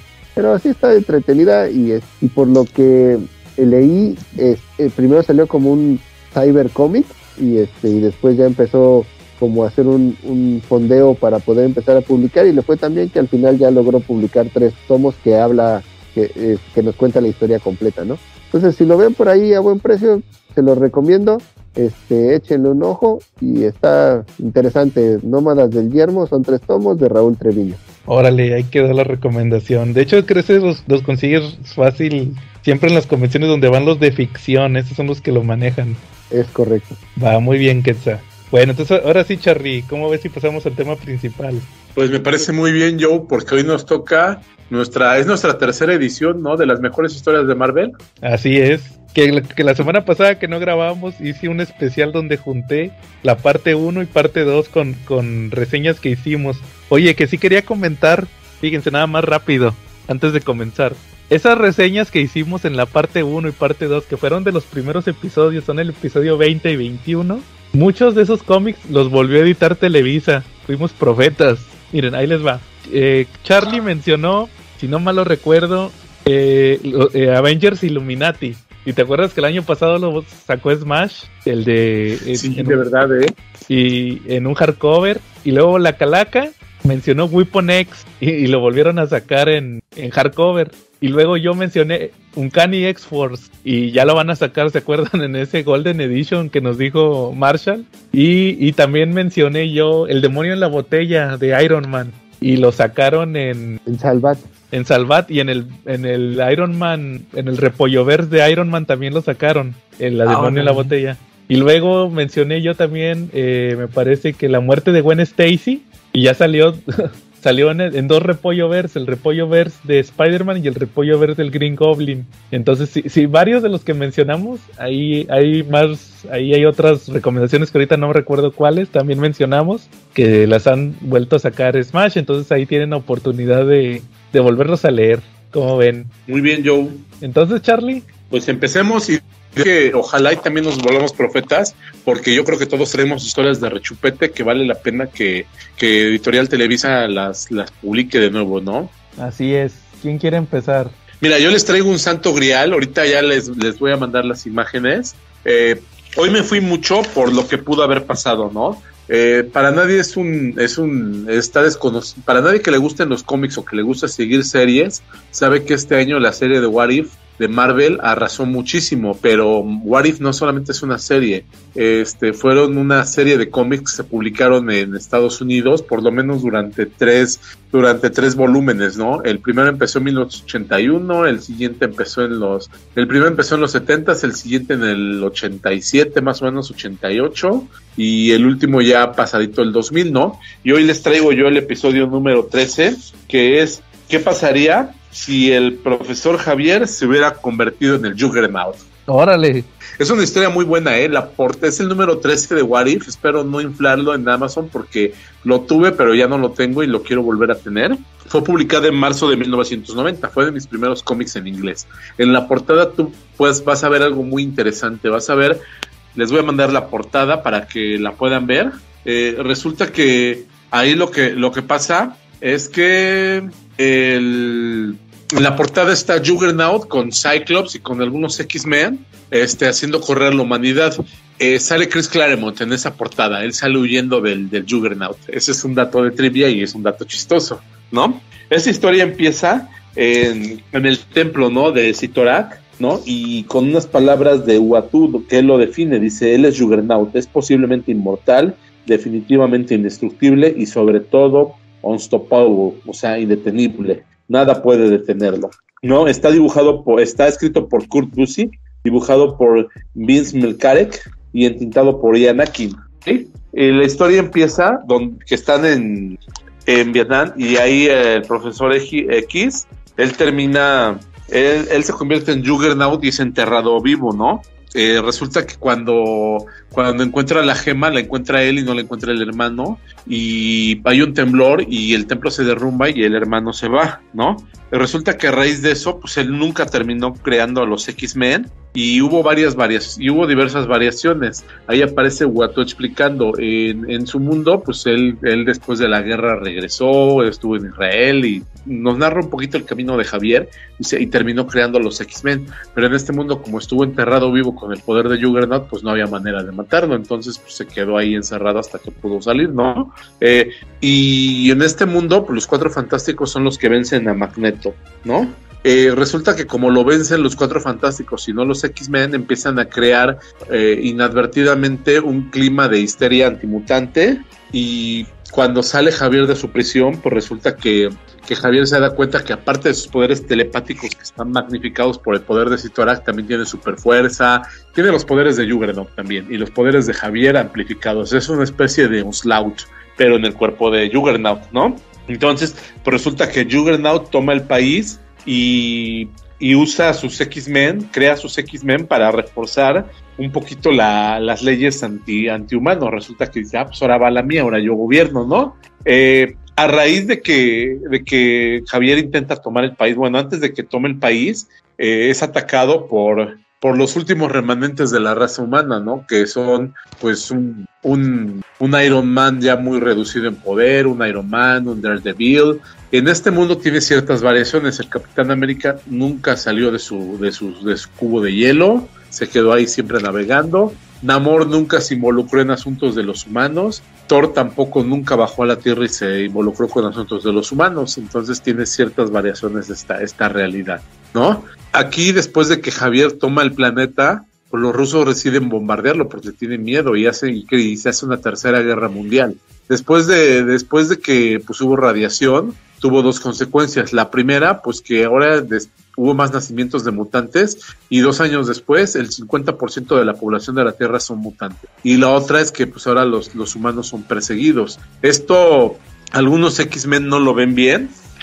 Entre ellos, pues, pues resulta que son los renegados se forman por Colo, Cyclops, Quicksilver, Scarlet Witch, Jen Summers, y resulta que, que ellos no ven nada bien que los humanos sean perseguidos, porque pues, recuerdan cuando ellos eran los perseguidos, entonces empiezan a complotar y unen en su complot a Magneto y a Caín Marco y lo llevan al asteroide X a, Javier y pues, como no lo pueden derrotar por ningún medio posible, pues lo terminan lanzando al espacio, donde pues es el, el Juggernaut es indetenible, pero en el espacio no hay ningún punto de apoyo y no puede regresar a la Tierra, se queda flotando indefinidamente. Mientras pues los X-Men liderados por Cyclops regresan a la Tierra a tratar de, de, volver a reconstruirla, ¿no? De hacer lo que era antes de la Tercera Guerra Mundial. Órale, y todo eso en un Wadif. Todo eso en un Warif, de verdad que está chulo, ¿eh? Vale, vale, mucho la pena que si cae en sus manos, lo lean. Está, está muy padre, ¿no? Es una historia alternativa muy chida y te narra variaciones de lo que sucede, ¿no? Muy bien, Charlie, ahí está tu recomendación. Es el Wadif 13, ¿verdad? Wadif 13 de la segunda temporada, publicado en 1990, portada de Jim Lee. Órale, muy bien, Charlie. Quetza, ¿te quieres aventar alguno? Sí, este, me, sí me voy a ir por uno de moda, para empezar. Este, que sería la el Hawkeye este de Matt Fraction y Yaja. Órale. Este, está de moda por la serie, este, como ustedes saben, y porque lo acaba de imprimir nuevamente y por primera vez completo Smash, este, eh, la, que es la etapa donde está por primera vez de compañero de OK Mujer, ¿no? de Kate. De Kate Bishop y este y la verdad es que me parece un cómic muy bueno. Me gustó muchísimo desde que lo leí la primera vez en las grapas que había publicado en México. Este que en aquella época había quedado incompleto. Y ahora lo leí ya completo de un tirón cuando sacaron los los dos tomos recopilatorios en pasta dura ahí con el buen Marshall a precio de agarrón de nalga bastante decente no este la historia me gusta mucho porque eh, vemos a un Hawkeye mucho más urbano. creo que es uno de los personajes superiores de Marvel que mejor le queda esa, eh, eh, eh, ese perfil, este, porque no tiene superpoderes al final del día. Y este, la química que hace con Kate Bishop se me hace muy buena, incluso particularmente, aunque es un arco bastante reducido, si no mal recuerdo, son alrededor de 20 números en total, incluyendo el anual, este, el número que más me gusta es cuando este Hawkeye tiene que recuperar pues, una cinta en la cual está este lo graban a él asesinando a una persona, ¿no? Ah, son los el 3 este y el 4, ya me acordé. Ah, el 3 y el 4, donde tiene que entrar incluso a una subasta, ¿no? Recordarán para este, ganar esa cinta, ¿no? Donde están este, pues, varios jefes de la mafia y toda la cosa y hay, una serie también como de este de momentos donde no se comprende no comprende la totalidad de lo que está pasando Kate Bishop y se mete en varios problemas entorpeciendo la, la misión no pero este, estos dos en particular y el tom y el número de que vemos todo a través de la visión del perro el Pizza Dog también me gustaron mucho. Este aunque toda la todo el arco me parece de verdad sobresaliente hay números en particular que me gustaron mucho, como también el antagonismo que surge de Madame Mask y Kate Bishop, ¿no? A raíz justo de que ella le frustra los planes al principio, ¿no? Sí, ahí la, suplanta. Exacto. Entonces, a mí, de verdad que este, aunque este sí es un tomo que ahorita está muy de moda, no quería dejarlo pasar porque me gusta mucho el tono con el que lo trabaja este Matt Fraction, ¿no? El arte de Aja me gusta mucho, aunque aquí eh, si lo vemos como el arco, la verdad es que no es el único dibujante, entonces es más o menos irregular, en algunos números es mejor el arte que en otros, por eso este, lo que más me gusta particularmente es la escritura de Matt Fraction. Oye, que por cierto, eh, me equivoqué, no es el 3 y el 4, es el 4 y el 5, es la ah, cinta parte 1 y 2. Y, y curiosamente, esos dos no los dibuja eh, Ajá, los dibuja Javier Pulido. El, el español, ¿no? Y, y también en, en, otros este, interviene este Francavila. También tiene ciertos números Francavila y, y, y, ajá, o sea, son entre tres y cuatro dibujantes, pero los que te dije son los principales. Creo que por ahí hay otro también invitado y ya son todos. De hecho, es el que dibuja los números de Kate. ¿Te acuerdas que, que hay un punto donde Kate eh, se separa? Se separan más o menos como por ahí del 11 y, y tiene sus ya se va al otro extremo, ¿no? Sí. Del, del país. Y ahí es donde tienen los, este, Kate tenía un dibujante específico y, y se queda este, ajá, con Clint. Uh -huh. Entonces ahí sí se intercalan los, los dibujantes en, en, esa, ya hasta que se vuelve a unificar la historia al final. Uh -huh.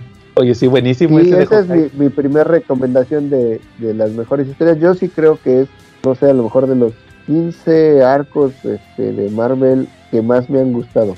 Órale. Sí, sí, sí, sí, está en un lugar preponderante. Va, muy bien. ¿Calaca? A ver, yo, yo voy a comentarte el 1.50, que es, es, el que celebra el 50 aniversario de Daredevil.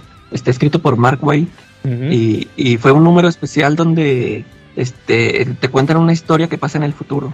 Ah, ya sé cuál dices. Aquí, este... o sea, 50 años, Matt Murdock, y que tiene un hijo.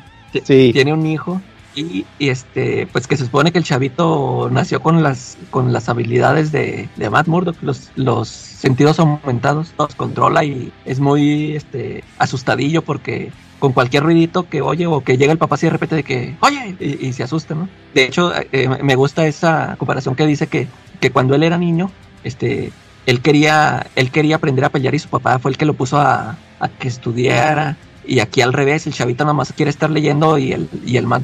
Y pasa una situación con la hija de, de este villano de Owl, uh -huh. eh, que, que, vuelve vuelve este, ciegos a, a, a, gran parte de la, de la ciudad, ¿no?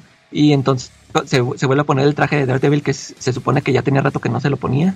Y, y, y descubre una máquina que es la que les está causando la ceguera a, a las personas. Y, y, este Daredevil, pues se de bastonazos y, y como que le, le, salta químicos del, de la máquina esta que tenía y, y pues se supone que se, ahora sí se queda ciego el, el cuate, ¿no? O sea, ya pierde su pierde su, su radar, su uh -huh. poder de radar. El, el, final donde eh, pues el Matt Murdock ya anda así ya como un ciego normal, o sea, ya esquivar nada porque pues ahora sí ya está ciego, totalmente ciego. Y, y sale a la calle con un perro de esos lazarillos y pues casi sala, ¿no? Y ahí ya se da cuenta por fin este Matt Murdock que pues que su hijo sí, sí, sí es valiente, nomás que necesitaba darle tiempo. Eh, a lo mejor me gustó mucho esa historia por así por, por el lado paternal, ¿no? Pero sí me gustó mucho sí. ese, ese número de y yo también de Brian Michael Bendis, pues esta de Mark White es la, es la más chida. Sí, nada más repite qué número de Daredevil fue. Eh, fue el, el 1.50. 1.50. Sí, sí me acuerdo de ese número. Lo sacaron cuando terminó lo de Mark White, la primera parte. Sí, está muy chida. Sí. Ese, ese me acuerdo que pues hasta te decían que Daredevil ya más grande, ya su radar era tan poderoso que ya hasta veía colores. Eh, sí, ahí, ahí se ve. Sí, que, o sea, veía como Cierto. sentía, ahora sí que como, como este, como Dewey, o uno de esos que olía colores o, o escuchaba colores. Ándale. Entonces sí, sí, y, y, se queda al final ciego, sí es cierto. Muy, muy chingona esa historia de, de Daredevil, que como que en ese entonces le querían dar como que un final a, a, a Daredevil correspondiente a lo que estaba pasando con Mark Waid, que tenía una novia ahí en aquel entonces. Como que sí, ahí más o menos sí. fue lo que... Ay, de, de, y en la y en ese en esta historia nunca te dicen quién es la mamá del chavito. No, es que es lo mismo de dejarlo en suspenso. Sí. Va, muy bien, Calaca. Oh, bueno, yo traigo una que leí yo también hace poquito, fíjense. Pero es una historia de 1980 y tantos. Es la de, que ya le he platicado alguna vez, la de Squadron Supreme. ¿Sí se acuerdan de cuando platiqué Squadron Supreme de, de Mark Grunwald? Ah, sí. Sí, sí, sí. La, ¿Te refieres la, a la mini maxi serie de 12 números del, Así es, primera? 12 números y un tie en Capitán América. Fíjense que esa historia me, me eh, eh, la, la, leí la primera vez y no se me hizo tan, tan buena, pero le sigo encontrando. Obviamente no es, no es un Watchmen, como decía Chunga, saludos a Chunga. Y es el, el tampoco es el proto Watchmen, pero tiene unos elementos muy chingones esa historia. Ese cómic se trata de que resulta que eh, lo que les voy a platicar es pasa tras bambalinas. O sea, cuando ya empieza el cómic ya pasó. Resulta que en el universo del Escuadrón Supreme, que es, que son, es una liga de la justicia, así como los Eternals, Calacas, la liga de la justicia, resulta que el, el que es Batman, el que es Batman es el presidente. Dejó de ser Batman y se hizo presidente, que es Nighthawk. Entonces resulta que siendo presidente llegó un extraterrestre, le lavó la cabeza y empezó a, a, dar órdenes de que fueran a conquistar otros, otros países. Entonces, primero empiezan así como que haciéndole caso la, el Escuadrón Supreme, y ya cuando se le empiezan a revelar, el extraterrestre también les lava el coco. Entonces, Estados Unidos conquista todo el mundo, pero luego ya se, se, zafa, se zafan del control mental, derrotan al extraterrestre, pero ya se quedó Estados Unidos con todo el, con todo el planeta en contra. Entonces ahí es donde ya empieza la historia. O sea, todo eso se pasó antes del número uno. Ya cuando empieza la historia, pues Oye, Stanley... Ajá. Eh, entonces, ¿esa historia no tiene lugar en, en, la continuidad del universo Marvel? No, es en una tierra paralela. Es, sí, ah, es, y, y, pero ya después sí los metieron, ¿no? Ya Sí, después sí pues- metieron esos personajes, ¿verdad? sí, es que hay de otros universos y hay unos que sí existen en el universo Marvel. Pero este, este, estos son unos que están en una tierra aparte.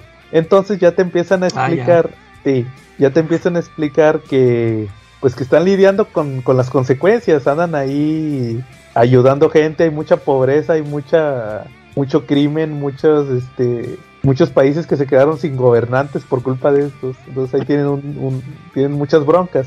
Entonces se juntan en una reunión y dice eh, Hyperion, que es el que es Superman, dicen, "Oigan, ¿y cómo ven si usamos nuestros poderes para solucionar esto?" Y todos, ¿cómo? Dice, pues con nuestras habilidades podemos crear una utopía. Entonces ahí sí explica que dice, mis papás, o sea, la versión de, de los Ken, me, me dijeron siempre que tenía que servir a la humanidad y que tenía que usar los poderes para... O sea, que no debía de usar los poderes para, para controlar gente. Dice, pero ¿cómo ven si, si los usamos para el bien común? Entonces, pues como es Superman, es, Hyperion es Superman, pues todo el mundo le dice que sí. Que no, que sí, menos dos. Los únicos que se ponen en contra es Nighthawk, que es este Batman, y el que es Aquaman. Igual que en Injustice. No sé si se acuerdan que en Injustice son los que se ponen en contra. Batman Sí. y Aquaman. Entonces de, de ahí se lo copiaron. Eh. Entonces resulta que todos los demás dicen, pues váyanse a ver a todos a su familia porque mañana nos vamos a hacer públicos. Y no, pues al otro día ya se van a Washington y se quitan los antibases y ya todos son públicos. Entonces el que es Batman iba a matar a Superman, iba a matar a Hyperion con una daga de kriptonita, pero al mero final se arrepiente. Dice, no, no lo puedo matar porque es mi mejor amigo. Y esto, y todo eso pasa en el número uno. Entonces ya en los siguientes números lo que vemos es cómo los personajes tienen que lidiar con, con hacer, querer hacer una utopía. Porque sí le dejó bien claro el que es Batman a, a Superman. No, pues ustedes quieren forzar que la gente, por ejemplo, ustedes quieren tumbar gobiernos, como le hizo Superman en, en Injustice, que, que si están en mi contra, este, van a, o sea, si no me hacen caso van a estar en mi contra y, y yo les estoy ordenando que, que deje de haber guerra. Así es igualito. Entonces ya resulta que, que dice, le dice Batman, ¿y qué va a pasar el día que alguien te diga que no? No, mira, los vamos a, los vamos a convencer por eso, y si no lo puedes convencer, los vas a forzar. Y no le quiere contestar, entonces por eso lo quería matar, pero al final no se, arrepiente y ya los otros 11 números vamos a estar viendo las consecuencias, vamos a estar viendo cómo le quieren hacer para, para mejorar este mundo.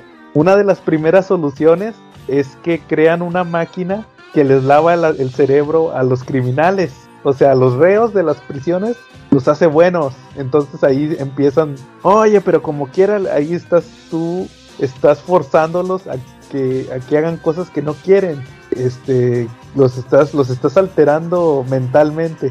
Y por ahí pasa una situación con el que es Green Arrow.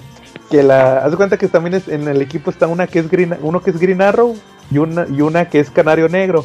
Y resulta que la Canario Negro ya no quería andar con este, ya no quería andar con Green Arrow. Y, y quería andar con otro, con otro superhéroe. Y ese mismo día le dice, le propone matrimonio el, el- Green Arrow. Y la, la chava le dice que no. Y se enoja tanto que agarra la máquina y le lava el coco a la chava para que esté siempre enamorada de él. Entonces, eh, ahí se ahí le dieron un primer mal uso a la máquina esta del que según que era nada más para rehabilitar, ellos decían que era para rehabilitar criminales. Y así y así se va el tipo de así se van este todas estas historias. Hay, hay unas bien interesantes de hay otro superhéroe que, que sus poderes son nucleares y le da cáncer a, a sus papás entonces este, está todo ahí, todo, todo tristecillo porque dice, no, pues no les puedo decir a mis papás que yo, tengo, yo tuve la culpa de, darles cáncer y todo esto. Sí, está bien interesante.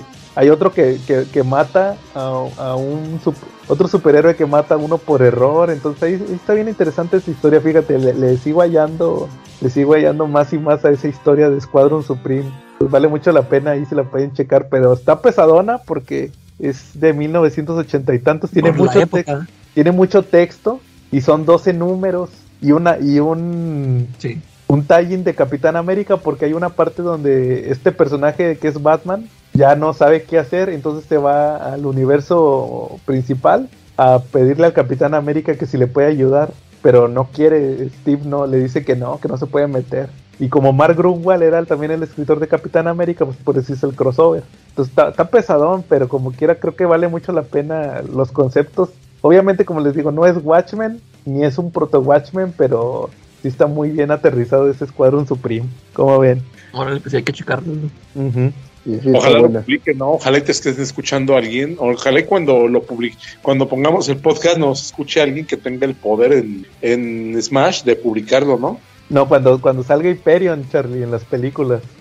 Ah, ¿Y crees que se salga? Oye, Calaca, Calaca, cuando Henry Cavill haga de Hyperion y Ben Affleck de Nighthawk. Sí, y es que aparte ahorita no están tan caros, o sea, la miniserie completa a precio de mercado no debe de pasar, no sé, completa o 800 o 1000 pesos. Tampoco se compliquen, el, el, trade vale como 350 creo. Así lo compré yo en una bonita edición con portada de Alex Ross. Yo sí alcancé a comprar los números sueltos. y, la verdad es que yo lo habré comprado 500 pesos, una cosa así. Es muy fácil de conseguir, muy barata. Y es muy buena. Sí, y está muy padre esa historia. Sobre todo, no, no van a ver peleas. Sí, sí tiene peleas muy chidas. Pero yo creo que el conflicto moral de los personajes es el bueno. Claro. Muy bien. Este, Charlie, otro que traigas. Traigo dos números, traigo un doble número yo en este momento. Traigo el número 27 y a ver cuál les mandé, porque igual ya la calabacé, pero no creo. Les traigo el 28 y el 29 de What If, igual, como ves? Ya les mandé las imágenes ahorita. ¿Ya las vieron? Eh, sí, es del Capitán América. Este se llama What If Capitán América. ¿Qué tal? ¿Qué pasaría si el Capitán América hubiera liderado un ejército de supersoldados en la Segunda Guerra Mundial? Está escrito por George Caragnon, por, dibujado por Ron Wilson y con tintas de Ralph Cabrera. Este también lo tuve y es de los que quiero, quiero recuperar. No está tan caro, el problema es ver cómo lo consigo y el envío, pero pues ahí después lo resolveré con, con ayuda de ustedes. Yo creo que al rato ustedes me aconsejan cómo conseguirlo, ¿no? Eh, mira, resulta que en esta historia el Watcher nos, nos explica un poco el origen de, del Capitán América, pero también asimismo nos explica que en este, que realidad que le está viendo hubo una diferencia. Aquí, aquí la, aquí cuando fue el atentado, este, en el mundo normal, en la realidad que conocemos, cuando murió Herskin, dejó a Rogers como el único super soldado durante la guerra, ¿ok? Pero en esta nos explica que no fue el único, el único super soldado, ¿no? Que, que la bala no fue, que la bala no fue mortal y que pues entonces Herskin estuvo en capacidad de poder crear más superhumanos. A consecuencia de eso pues se hace un ejército de Superman, superhumanos que incluye a Nick Fury, que incluye a Dum Dum Dugan, a muchos agentes de Shield, ¿no? Eh, en esta realidad, Bucky, como es menor de edad, él no recibe el suero y entonces él nunca, nunca muere en la explosión del cohete porque no se vuelve el ayudante de Rogers. Ahí se queda un corazón partido porque no se vuelve su cuate, no se lo lleva a la Segunda Guerra, no, no lo entrena y pues a futuro no vamos a tener. Esto no lo mencionaron porque cuando publicaron esta historia, pues no, no, no existía el soldado de invierno, ni tenían planeado regresarlo al soldado de invierno. Entonces, pues ya como, como nota les puedo decir que en esa época pues no existía el soldado de invierno. Este cómic fue publicado en agosto de 1991. Bueno, aquí la diferencia fue que con un ejército de supersoldados pues Estados Unidos estuvo arrasando la guerra y pues la terminó en 1941. ¿Cómo la terminó? Pues resulta que se le ocurrió lanzar un ataque en paracaídas de cientos de supersoldados que llegaron directamente a Berlín, tomaron directamente Berlín y pues tiene dibujos realmente bonitos. Imagínate el Berlín de la Segunda Guerra Mundial, este siendo aterrizado y atacado por un ejército de supersoldados, ¿no? Estos supersoldados pues resulta que, que llegaron y arrestaron y arrestaron a Adolf Hitler y se lo llevaron a un juicio y pues ahí terminó la guerra en 1941 y pues a Red Skull el capitán mismo lo mató, Después de que regresaron ellos, este, fueron a liberar gente a los campos de concentración y ahí encontró a un joven judío que se llamaba Magnus. Entonces él le dio unas palabras de amabilidad y de aliento al joven judío y pues con esas palabras eh, el Capitán América curó su alma en ese momento y pues como lo rescató, pues no tuvo tanto odio hacia la humanidad y no hubo magneto. ¿Cómo ves? Órale.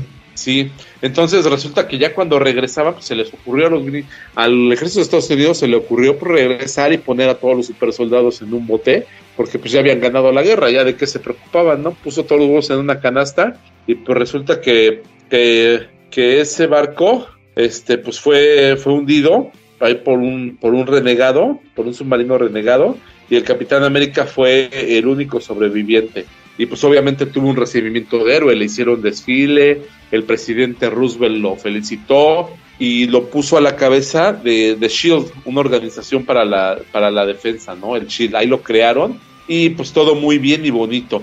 Resulta que, que Capitán América utilizó la plataforma de Shield para tener una carrera política y pues al final del día se convirtió en un presidente y su lema de campaña fue dar un suero, ¿no? Entonces empieza a dar el suero, pero no se lo da a todos, solamente se lo da a los blancos, güeritos. Haz de cuenta que tenían su, su tabla de taquero, ¿no? Y si tenías más allá de cierto color, pues ya eras primo y no te podían dar el suero, ¿no? También los menores de edad, pues no tenían acceso al suero. Entonces, pues ves como la, la, sociedad norteamericana se va pareciendo mucho a la sociedad nazi. Curiosamente, en las siguientes viñetas, ves como Estados Unidos se vuelve así como nazi. Incluso cuando lo dibujan, le ponen tanta magia que parece que estás viendo Berlín, de verdad, en Estados Unidos. Bueno, Órale. resulta que después de que pasaron, pasaron los años, pues hubo hubo protestas por los ciudadanos, pues los afroamericanos y gente que decía que había que había, se sentían segregados, ¿no? Porque les llamaban que eran defectos genéticos y que no tenían derecho al suero, ¿no? Ahí, y pues, como con, y aquí hubo ciertas consecuencias. Por ejemplo, en nuestro mundo, pues, los cuatro fantásticos robaron un cohete y se pudieron ir. En este mundo, pues había super soldados custodiando el cohete y pues la realidad es que pues se echaron a los cuatro fantásticos antes de que subieran al cohete y como resultado no hay cuatro fantásticos, ¿no? Aquí en esta realidad Bruce Banner también es también también es pues, es derrotado antes de que pueda ser Hulk, antes de que se pueda convertir en Hulk. ¿Cómo ves? También en esta realidad, pues Peter Parker nunca tomó el suero porque él era menor de edad, como les decía, pero sí fue mordido por la araña, entonces ganó superpoderes, ganó sus superpoderes y se volvió una estrella de televisión, igual que en nuestra realidad, solamente que en esta realidad un día que regresó encontró a la tía May y al tío Ben muertos, ¿cómo ves? En ese momento pues su dolor fue muy grave y sufrió muchísimo y se distrajo y ese distra y esa distracción le costó la vida porque la gente de Shield Frank Castle, que también era un super soldado, obviamente, lo asesinó porque el presidente Rogers no quería pues ningún tipo de amenaza en su país. Años después, el amnésico Namor es atacado por supersoldados, ¿no? Y lo forzan a volar, descubren que puede volar como las palomas cuando las vas correteando, que en algún momento descubren que pueden volar, pues también así le pasó a Namor, ¿no? Entonces, pues él cuando cae en el agua recupera la memoria. Fíjate que a mí me llamó mucho la atención porque dije, ¿cómo puede ser que, que si el agua recuperaba la memoria de Namor, nunca tocó el agua el cochino durante años? porque cuando la tocó fue cuando recuperó la memoria, ¿no? Y descubrió que pues él era el rey del, del reino del reino acuático, ¿no? Entonces, pues ya cuando tiene acceso a sus recuerdos y a sus poderes, vuela a la superficie y ataca a los supersoldados y pues los derrota, ¿no? Porque pues Namor es más fuerte que un supersoldado, ¿no? Y pues después se va, se va al polo y ahí descubre que los esquimales tienen un hombre atrapado en un bloque de hielo y ese hombre Namor lo reconoce como quien creen, como el Capitán América. Entonces la, la, final pregunta nos dice que si Capitán América está en el hielo, entonces ¿quién es el presidente? ¿Cómo ves? Pues la respuesta nos las dan en el siguiente capítulo de What If, el número 29. Que es el de que si el Capitán América hubiera formado los Avengers. Sí, ¿qué tal si el Capitán América hubiera formado los Avengers? Que fue publicado en, 1900, en 1991, en septiembre, tengo entendido, y escrito por George Cranon de nuevo, dibujado nuevamente por Rob Wilson, pero ahora con tintas de Ras Cabrera, ¿no? Eh, esta historia dice que nos tiene unas palabras de Red School que dice que América se ha rendido a sus valores y ahora la libertad, la democracia y todo eso pues no es lo que es lo que ofreció de pago para ser poderoso. ¿Cómo ves? Pues bueno, en esta historia nos muestra cómo Namor este rompe el cubo de hielo donde estaba presente el Capitán América y pues obviamente como como trivia les tengo que pues está basado en la portada del mítico Avengers número 4 de 1964, ¿no? En esta historia tenemos ciertas variaciones, como por ejemplo que después de después de haber matado a los padres de a los padres a los tíos de Peter Parker, pues resulta que el Punisher se siente pues un poquito mal y crea su identidad del Iron Punisher. ¿no? Namor es parte de los Avengers y el que vemos como Wendigo no es otro sino Logan. Resulta que Logan en este mundo como no tuvo no tuvo la pelea con el con Hulk, pues resulta que fue sometido por Wendigo y él tiene la maldición de Wendigo, Logan. Como ven, entonces pues también esta historia está muy muy muy buena. Otra curiosidad es que aquí Gian Man es Sam Wilson. Órale, ¿y por qué era por qué era Falcon? Porque él es el que el que llegó a tener ese, ese el, las partículas PIN. Recordemos que como Falcon, como Sam Wilson es negro, pues no tuvo acceso al suero. Él era parte de la resistencia humana, ¿no? Y pues en este número nos damos cuenta que en realidad, como ustedes ya lo sospechaban, el que intercambió cuerpos con él, pues era no, con, con Steve Rogers después del hundimiento del barco, pues no era otro más que Red Skull. Ah, órale. Se oye bastante bien. Ese no lo he leído la verdad es una muy buena historia, ¿eh? Y no está tan cara, creo que vale 3 dólares. Va, pues hay que buscarla, Charlie. Sí, la buscan, la encuentran y me avisan, ¿no? Ah, muy bien. Y ojalá y te, algún día TVG nos traiga, pues hay un omnibus, ¿no? De, de What de esa época. Ojalá lo Sí, de hecho ya hay tomos en inglés también. Sí, pero eh, tienen un problema, Joe, que está muy escaso. Yo lo que he visto, los he estado buscando y de verdad que se agotan, ¿eh? No sé si hay un culto secreto atrás de los paris, ¿no? y no solamente soy yo, pero pues resulta que se que, que sí se agotan, ¿eh? Aparecen como agotados, son difíciles de encontrar. Sí, pero, creo que Marvel hace poco anunció un Solicit. Sí, pero son los del volumen 1. Es que yo creo que conforme vaya avanzando la, la serie de What If, van a ir sacando todo, todos los cómics. Pero fíjate que la buena es la temporada que le estoy diciendo. Bueno, es que esta yo la viví, pero tiene joyas bien padres. Tiene una de, de qué hubiera pasado si, el, si, Spider-Man nunca hubiera perdido sus poderes cósmicos. ¿Qué hubiera pasado si Spider-Man nunca hubiera, se hubiera quedado con los seis brazos? ¿Qué hubiera pasado si Namor hubiera ingresado a los cuatro fantásticos? ¿No? ¿Qué hubiera pasado si, si Hulk hubiera matado a Wolverine? ¿Qué hubiera pasado si los Avengers hubieran perdido la, la Evolutionary War? ¿Qué hubiera pasado si hubieran perdido la Galactic Storm? Entonces, pues están padres los títulos, la verdad, y, manejan un buen, un buen, buen performance de realidades, ¿no? incluso muchos personajes salen de, o tienen su primera aparición ahí y después son transportados a, a las historias canon, ¿no? Por ejemplo, el que me viene a la mente ahorita es la primera aparición de Jane Foster como Thor y también Spider Girl también salió en ese What If. Exacto, sí. hay varios que, como son, como tienen mucha libertad creativa, de ahí se crean muy buenas ideas, ¿no? Sí. Sí, de hecho, y está atractivo. Dime si no se les antojó, por ejemplo, ahorita el ejército de supersoldados invadiendo Alemania. Ándale. ¿No? a, mí me llamó más la atención el primero que dijiste de ¿no? Ándale. Ah, ese también está muy bonito, ¿eh? Y hay otro que también, también yo pensaba en sacarlo, pero pues no, me decliné por el del Capitán América, pero pensaba platicarles de, del What If, de qué hubiera pasado si Magneto hubiera tomado Estados Unidos. Órale. Órale. Habrá que sí, checarlo, Charlie. Una particularidad, el de Magneto y el de Javier tiene una particularidad. Tienen viñetas donde ves donde ves a, a Watu diciendo, dice el mismo diálogo, que de un lado está el destino de una raza y del otro el destino de una nación. Y ves unas trincheras donde hay muchos mutantes y luego del otro lado ves avanzando a los héroes de Marvel para pelear con los mutantes. Y pues, la verdad están padres esas viñetas. Y luego sobre todo con el, con el, con la frase de Watu, que lo usó en los dos números, ¿no? Que de un lado es el destino de una raza y del otro el destino de una nación, ¿no? Habrá que checarlos, Charlie. Sí, de hecho. Ujú. Bueno, muy bien. Calaca, Eh, yo traigo el, el- a ver, no me acuerdo si es el, el Secret Avengers, creo que es el número 20. Ujú. Es el de Tunnel, De ese War- es el título. es de Warren Ellis. Ese, ese yo me acuerdo que. ¿Mande? Sí. Ese yo lo compré nada más porque lo dibujaba Alex Malif. Y, y me encontré, es una joya. Es, es un. Haz de cuenta que cuando estuvo a Warren Ellis, pues el número era una historia completa. Y este número que, que estoy este, diciendo es una historia en la que están los Secret Avengers este, en, en una. en un combate, ¿no? Que se supone que es un. que el Shadow.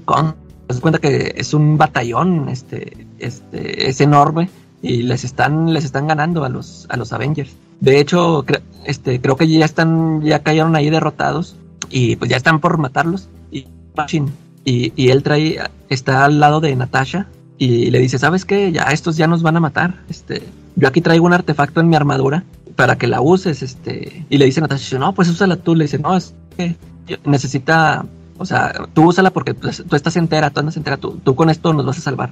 Total que ese artefacto es un es una máquina del tiempo, ¿no? O sea, haz de cuenta es un brazalete, pero pues la transporta en el tiempo. E- Ella ni siquiera sabe qué es en un lugar y dice, ah, este me, me, me transportó en el tiempo como para pues idear un plan para, para rescatarlos, o sea, salvarlos, salvarles el pellejo de esa batalla. Y total que estando ahí, este, pues el, el, este, habla con, habla con Natasha, ¿no? Y, pues le dice a Natasha, pues, ¿cómo puedo hacer para, para salvar a mis amigos? Y, total que lo, que le responde el aparatito este es de que no puede cambiar el, el flujo de tiempo, ¿no? No, puede causar un, o sea, ca- cambiarlo de- porque pues que va a afectar en todo, ¿no? Toda la historia. Y total que el, la- aparatito este trae varias locaciones pregrabadas y un- una, una, loca- una locación pregrabada que trae el aparato es con este Beast y, se acuerda Natasha de que pues a, Bestia le gusta mucho todo esto de los y, le empieza a preguntar, oye, pues, ¿qué, ¿qué se puede hacer en esta situación? Y que, no sé qué. Y hace cuenta que le dice lo mismo, ¿vis? De que, no, pues es que no puedes, no puedes cambiar el, el curso del tiempo, ¿no? Le dice, ¿sabes qué? O sea, no puedes cambiar lo que ya pasó, lo que está por, o sea, lo que, el futuro, lo, lo que va a pasar después, como no ha pasado, tú sí puedes, este, debes de, ¿cómo dice? O sea, como que debes de, tienes, si quieres un evento, tienes que hacerlo engañándolo, haciéndolo creer que, o sea, que no has cambiado nada. Y, y, y la clave de todo es que le dice, lo, lo que, o sea, lo, lo que todavía no ha sucedido, ahí sí puedes tú actuar.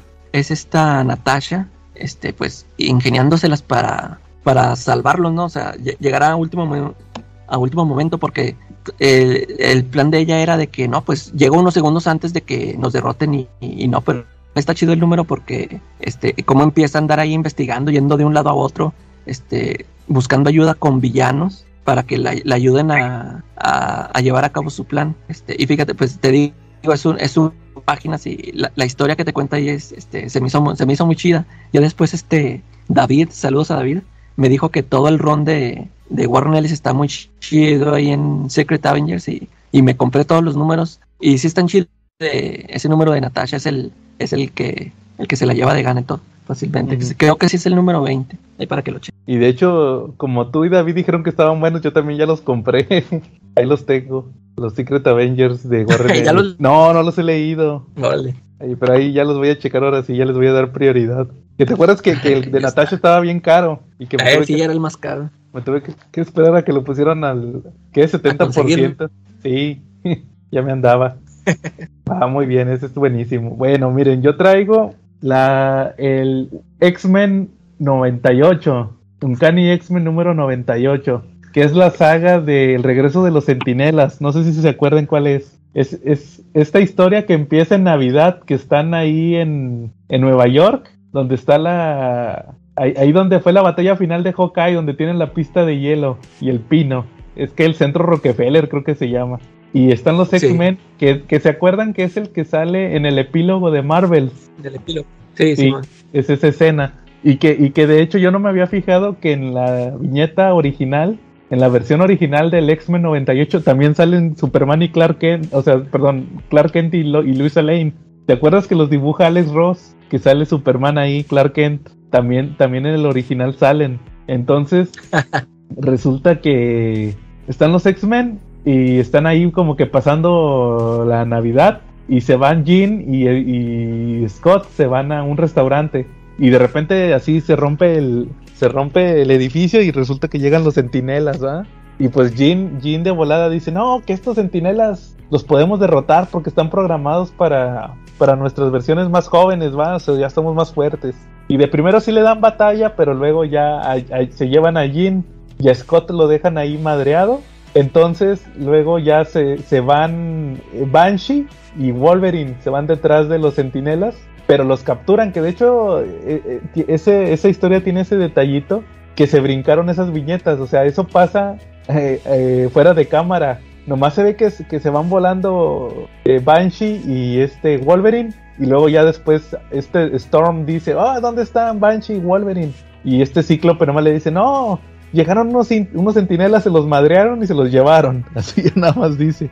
Entonces después ya resulta que, que los centinelas también van por el profesor. El profesor X estaba pescando con otro, con un amigo de él que era un astronauta. Entonces resulta que se lo llevan y en el número vemos que están atrapados Jean, Wolverine y Banshee con uno, con un villano que se llama Stephen Lang, que resulta que él eh, es como que el que está encargado ahora del proyecto de los Centinelas. Entonces primero como que se quieren escapar de su base y el Banshee empieza, no, pues yo rompo todo con mi, con mi voz, va, y empieza a romper muros, pero luego de repente rompe el casco de la nave, resulta que estaban en el espacio y ya los vuelven a capturar. Y, y los X-Men no sabían qué onda, dónde estaban, no sabían, no sabían, y luego ya llega el, amigo del profesor que llegó todo madreado porque lo dejaron, ah, le, destruyeron su bote en medio del mar. Ya llega y les explica, no, lo que pasa es que yo escuché que los centinelas andan diciendo que hay una como tormenta solar. Entonces, si hay, si hay una tormenta solar, significa que están en el espacio. Entonces, ya el, siguiente número es que se van los X-Men en un transbordador. Se van en un transbordador porque este cuate les consigue que se los presten. Así bien casual, ¿va? O sea, consiguió un transbordador espacial. Y, ya se van en, la nave y llegan a la base de los centinelas. Y pues eh, ya eh, logran entrar, se empiezan a madrear. Y, Scott es el que ya encuentra a Jean y al profesor. Nada más que ahí se ve que ahí se ve que alguien los madreó. También a, él, o sea, alguien los derrotó. Y el final de este número te, muestra que ya llegan otra vez los X-Men, este Storm, Colossus y Nightcrawler. Y Banshee, no, Banshee no, era. Creo que ya habían liberado a Banshee y a Wolverine. Sí, ya los habían liberado. Y resulta que, que ahí están los, los X-Men originales. Está este Cíclope, Bestia, Iceman, está Jean y, Polaris y Havoc. Y, y, ese, y todo eso te, te, lo dejan para el número 100. El número 100 es una portada del profesor X que, que está diciendo peleen X-Men. Y están de un lado los originales y del otro lado los All New. Ah, sí. Y ya sí, este, sí, sí. La, y ya resulta que la historia es que ya se empiezan a pelear y de primero como que se sacan de onda de que, eh, Scott y Jim, ¿por qué se pasaron de aquel lado? Ah? Ya en, en, una Wolverine se enoja y le mete sus garrazos a, a Jean Grey y todos se enojan de que, ¿qué hiciste, babotas? Y resulta que era un robot. Ya te explican que ese era el proyecto definitivo de los centinelas. O sea, no eran, el, eh, no eran los centinelas acá gigantes morados. El chiste eran que eran unos centinelas que fueran mutantes y tenían la apariencia de los X-Men. Ya se lo, ya, ya por fin se, eh, Scott se libera, se vuelve a madrear a, al científico y los X-Men, los All New, derrotan a los robots, a los X-Men clásicos y pues ya se van a pelar, se van a pelar en la nave, pero les dice el amigo del profesor X, les dice, ¿saben qué? Lo que pasa es que en la batalla se, se, se, averió el transbordador, no jala el piloto automático. Y aparte, ya, ya tenían como tres números diciendo que, había una tormenta solar y que había una tormenta solar.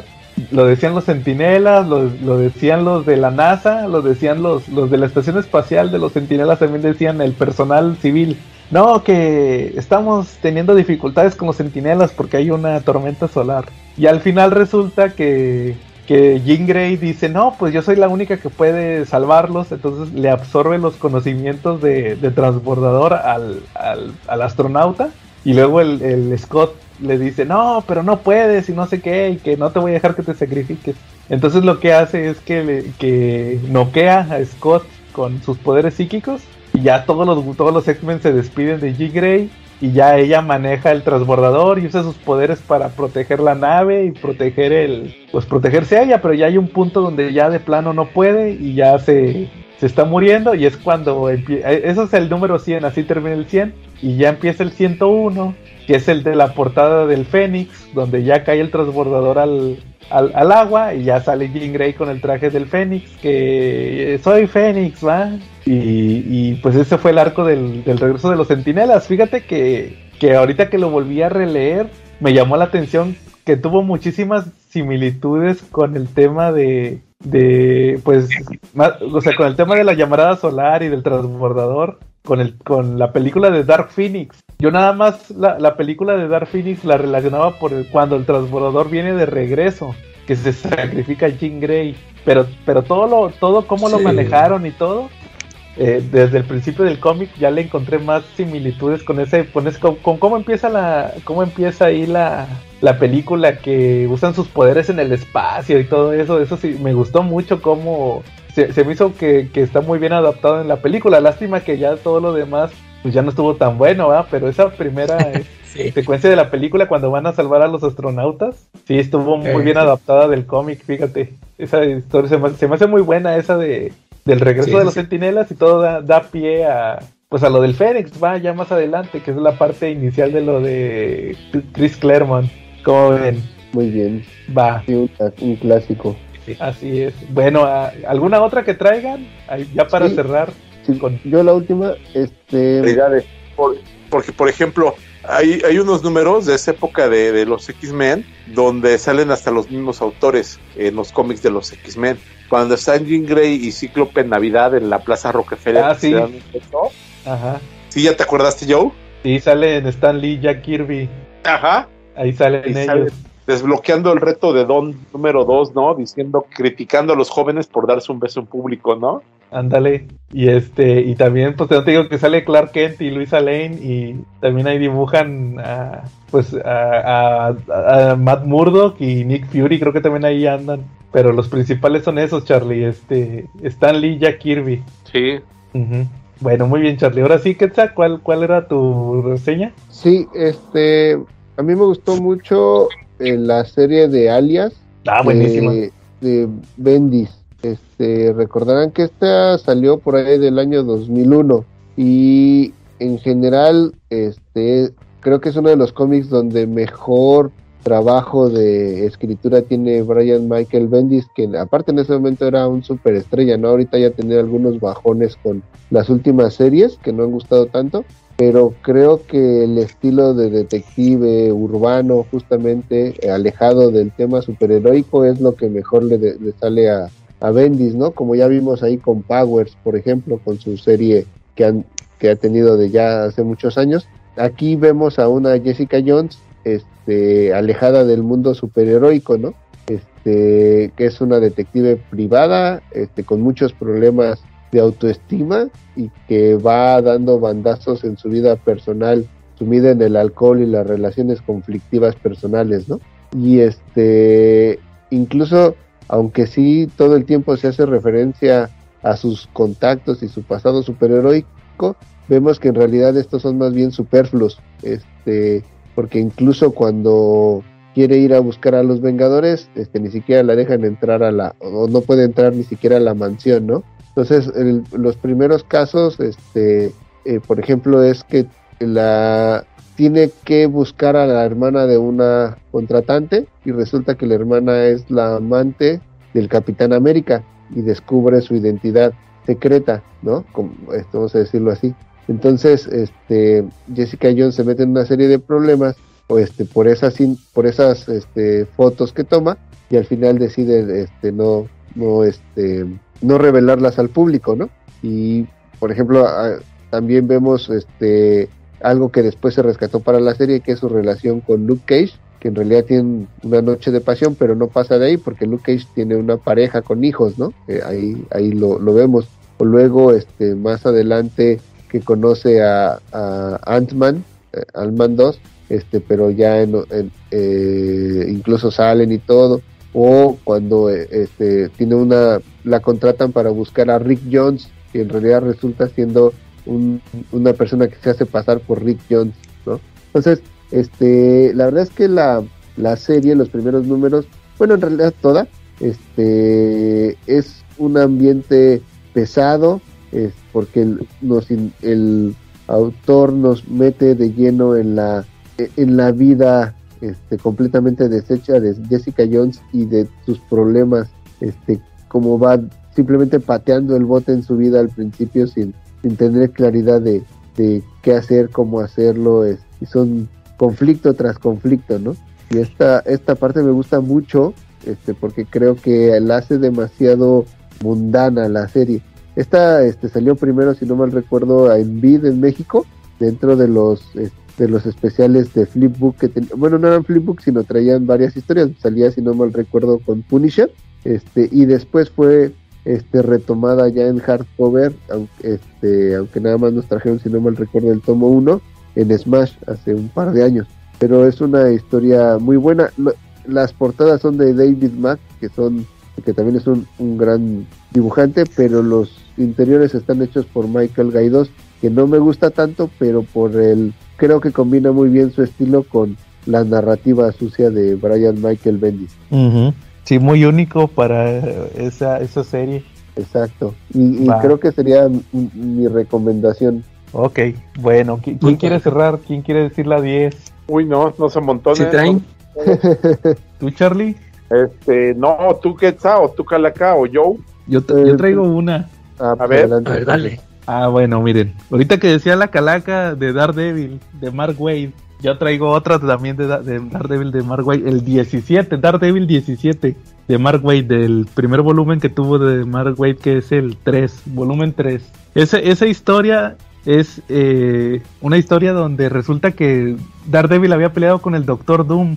Entonces lo tenía capturado en Latveria, van los Avengers, lo, lo rescatan, pero duró como un mes capturado y luego aparte madreado, lo tuvieron como que lo tuvieron ahí este Ant-Man, ese sí es Ant-Man Hank Pym, lo está rehabilitando también porque le metieron ahí como que nanobots para eh, fregarle los poderes. Entonces dura, el chiste es que dura como un mes fuera de, acción. Ya cuando regresa con, con Foggy, el Foggy lo, lo corre, lo corre del despacho porque aparte también había tenido ahí unos temas personales este Matt con, con todo lo que pasa en el ron de Mark Waid que al final se descubre quién fue el culpable de todo lo que le pasó a, Matt. El chiste es que lo corre Foggy y se agüita Matt. Entonces este número 17 empieza que dice, no, pues Foggy me corrió.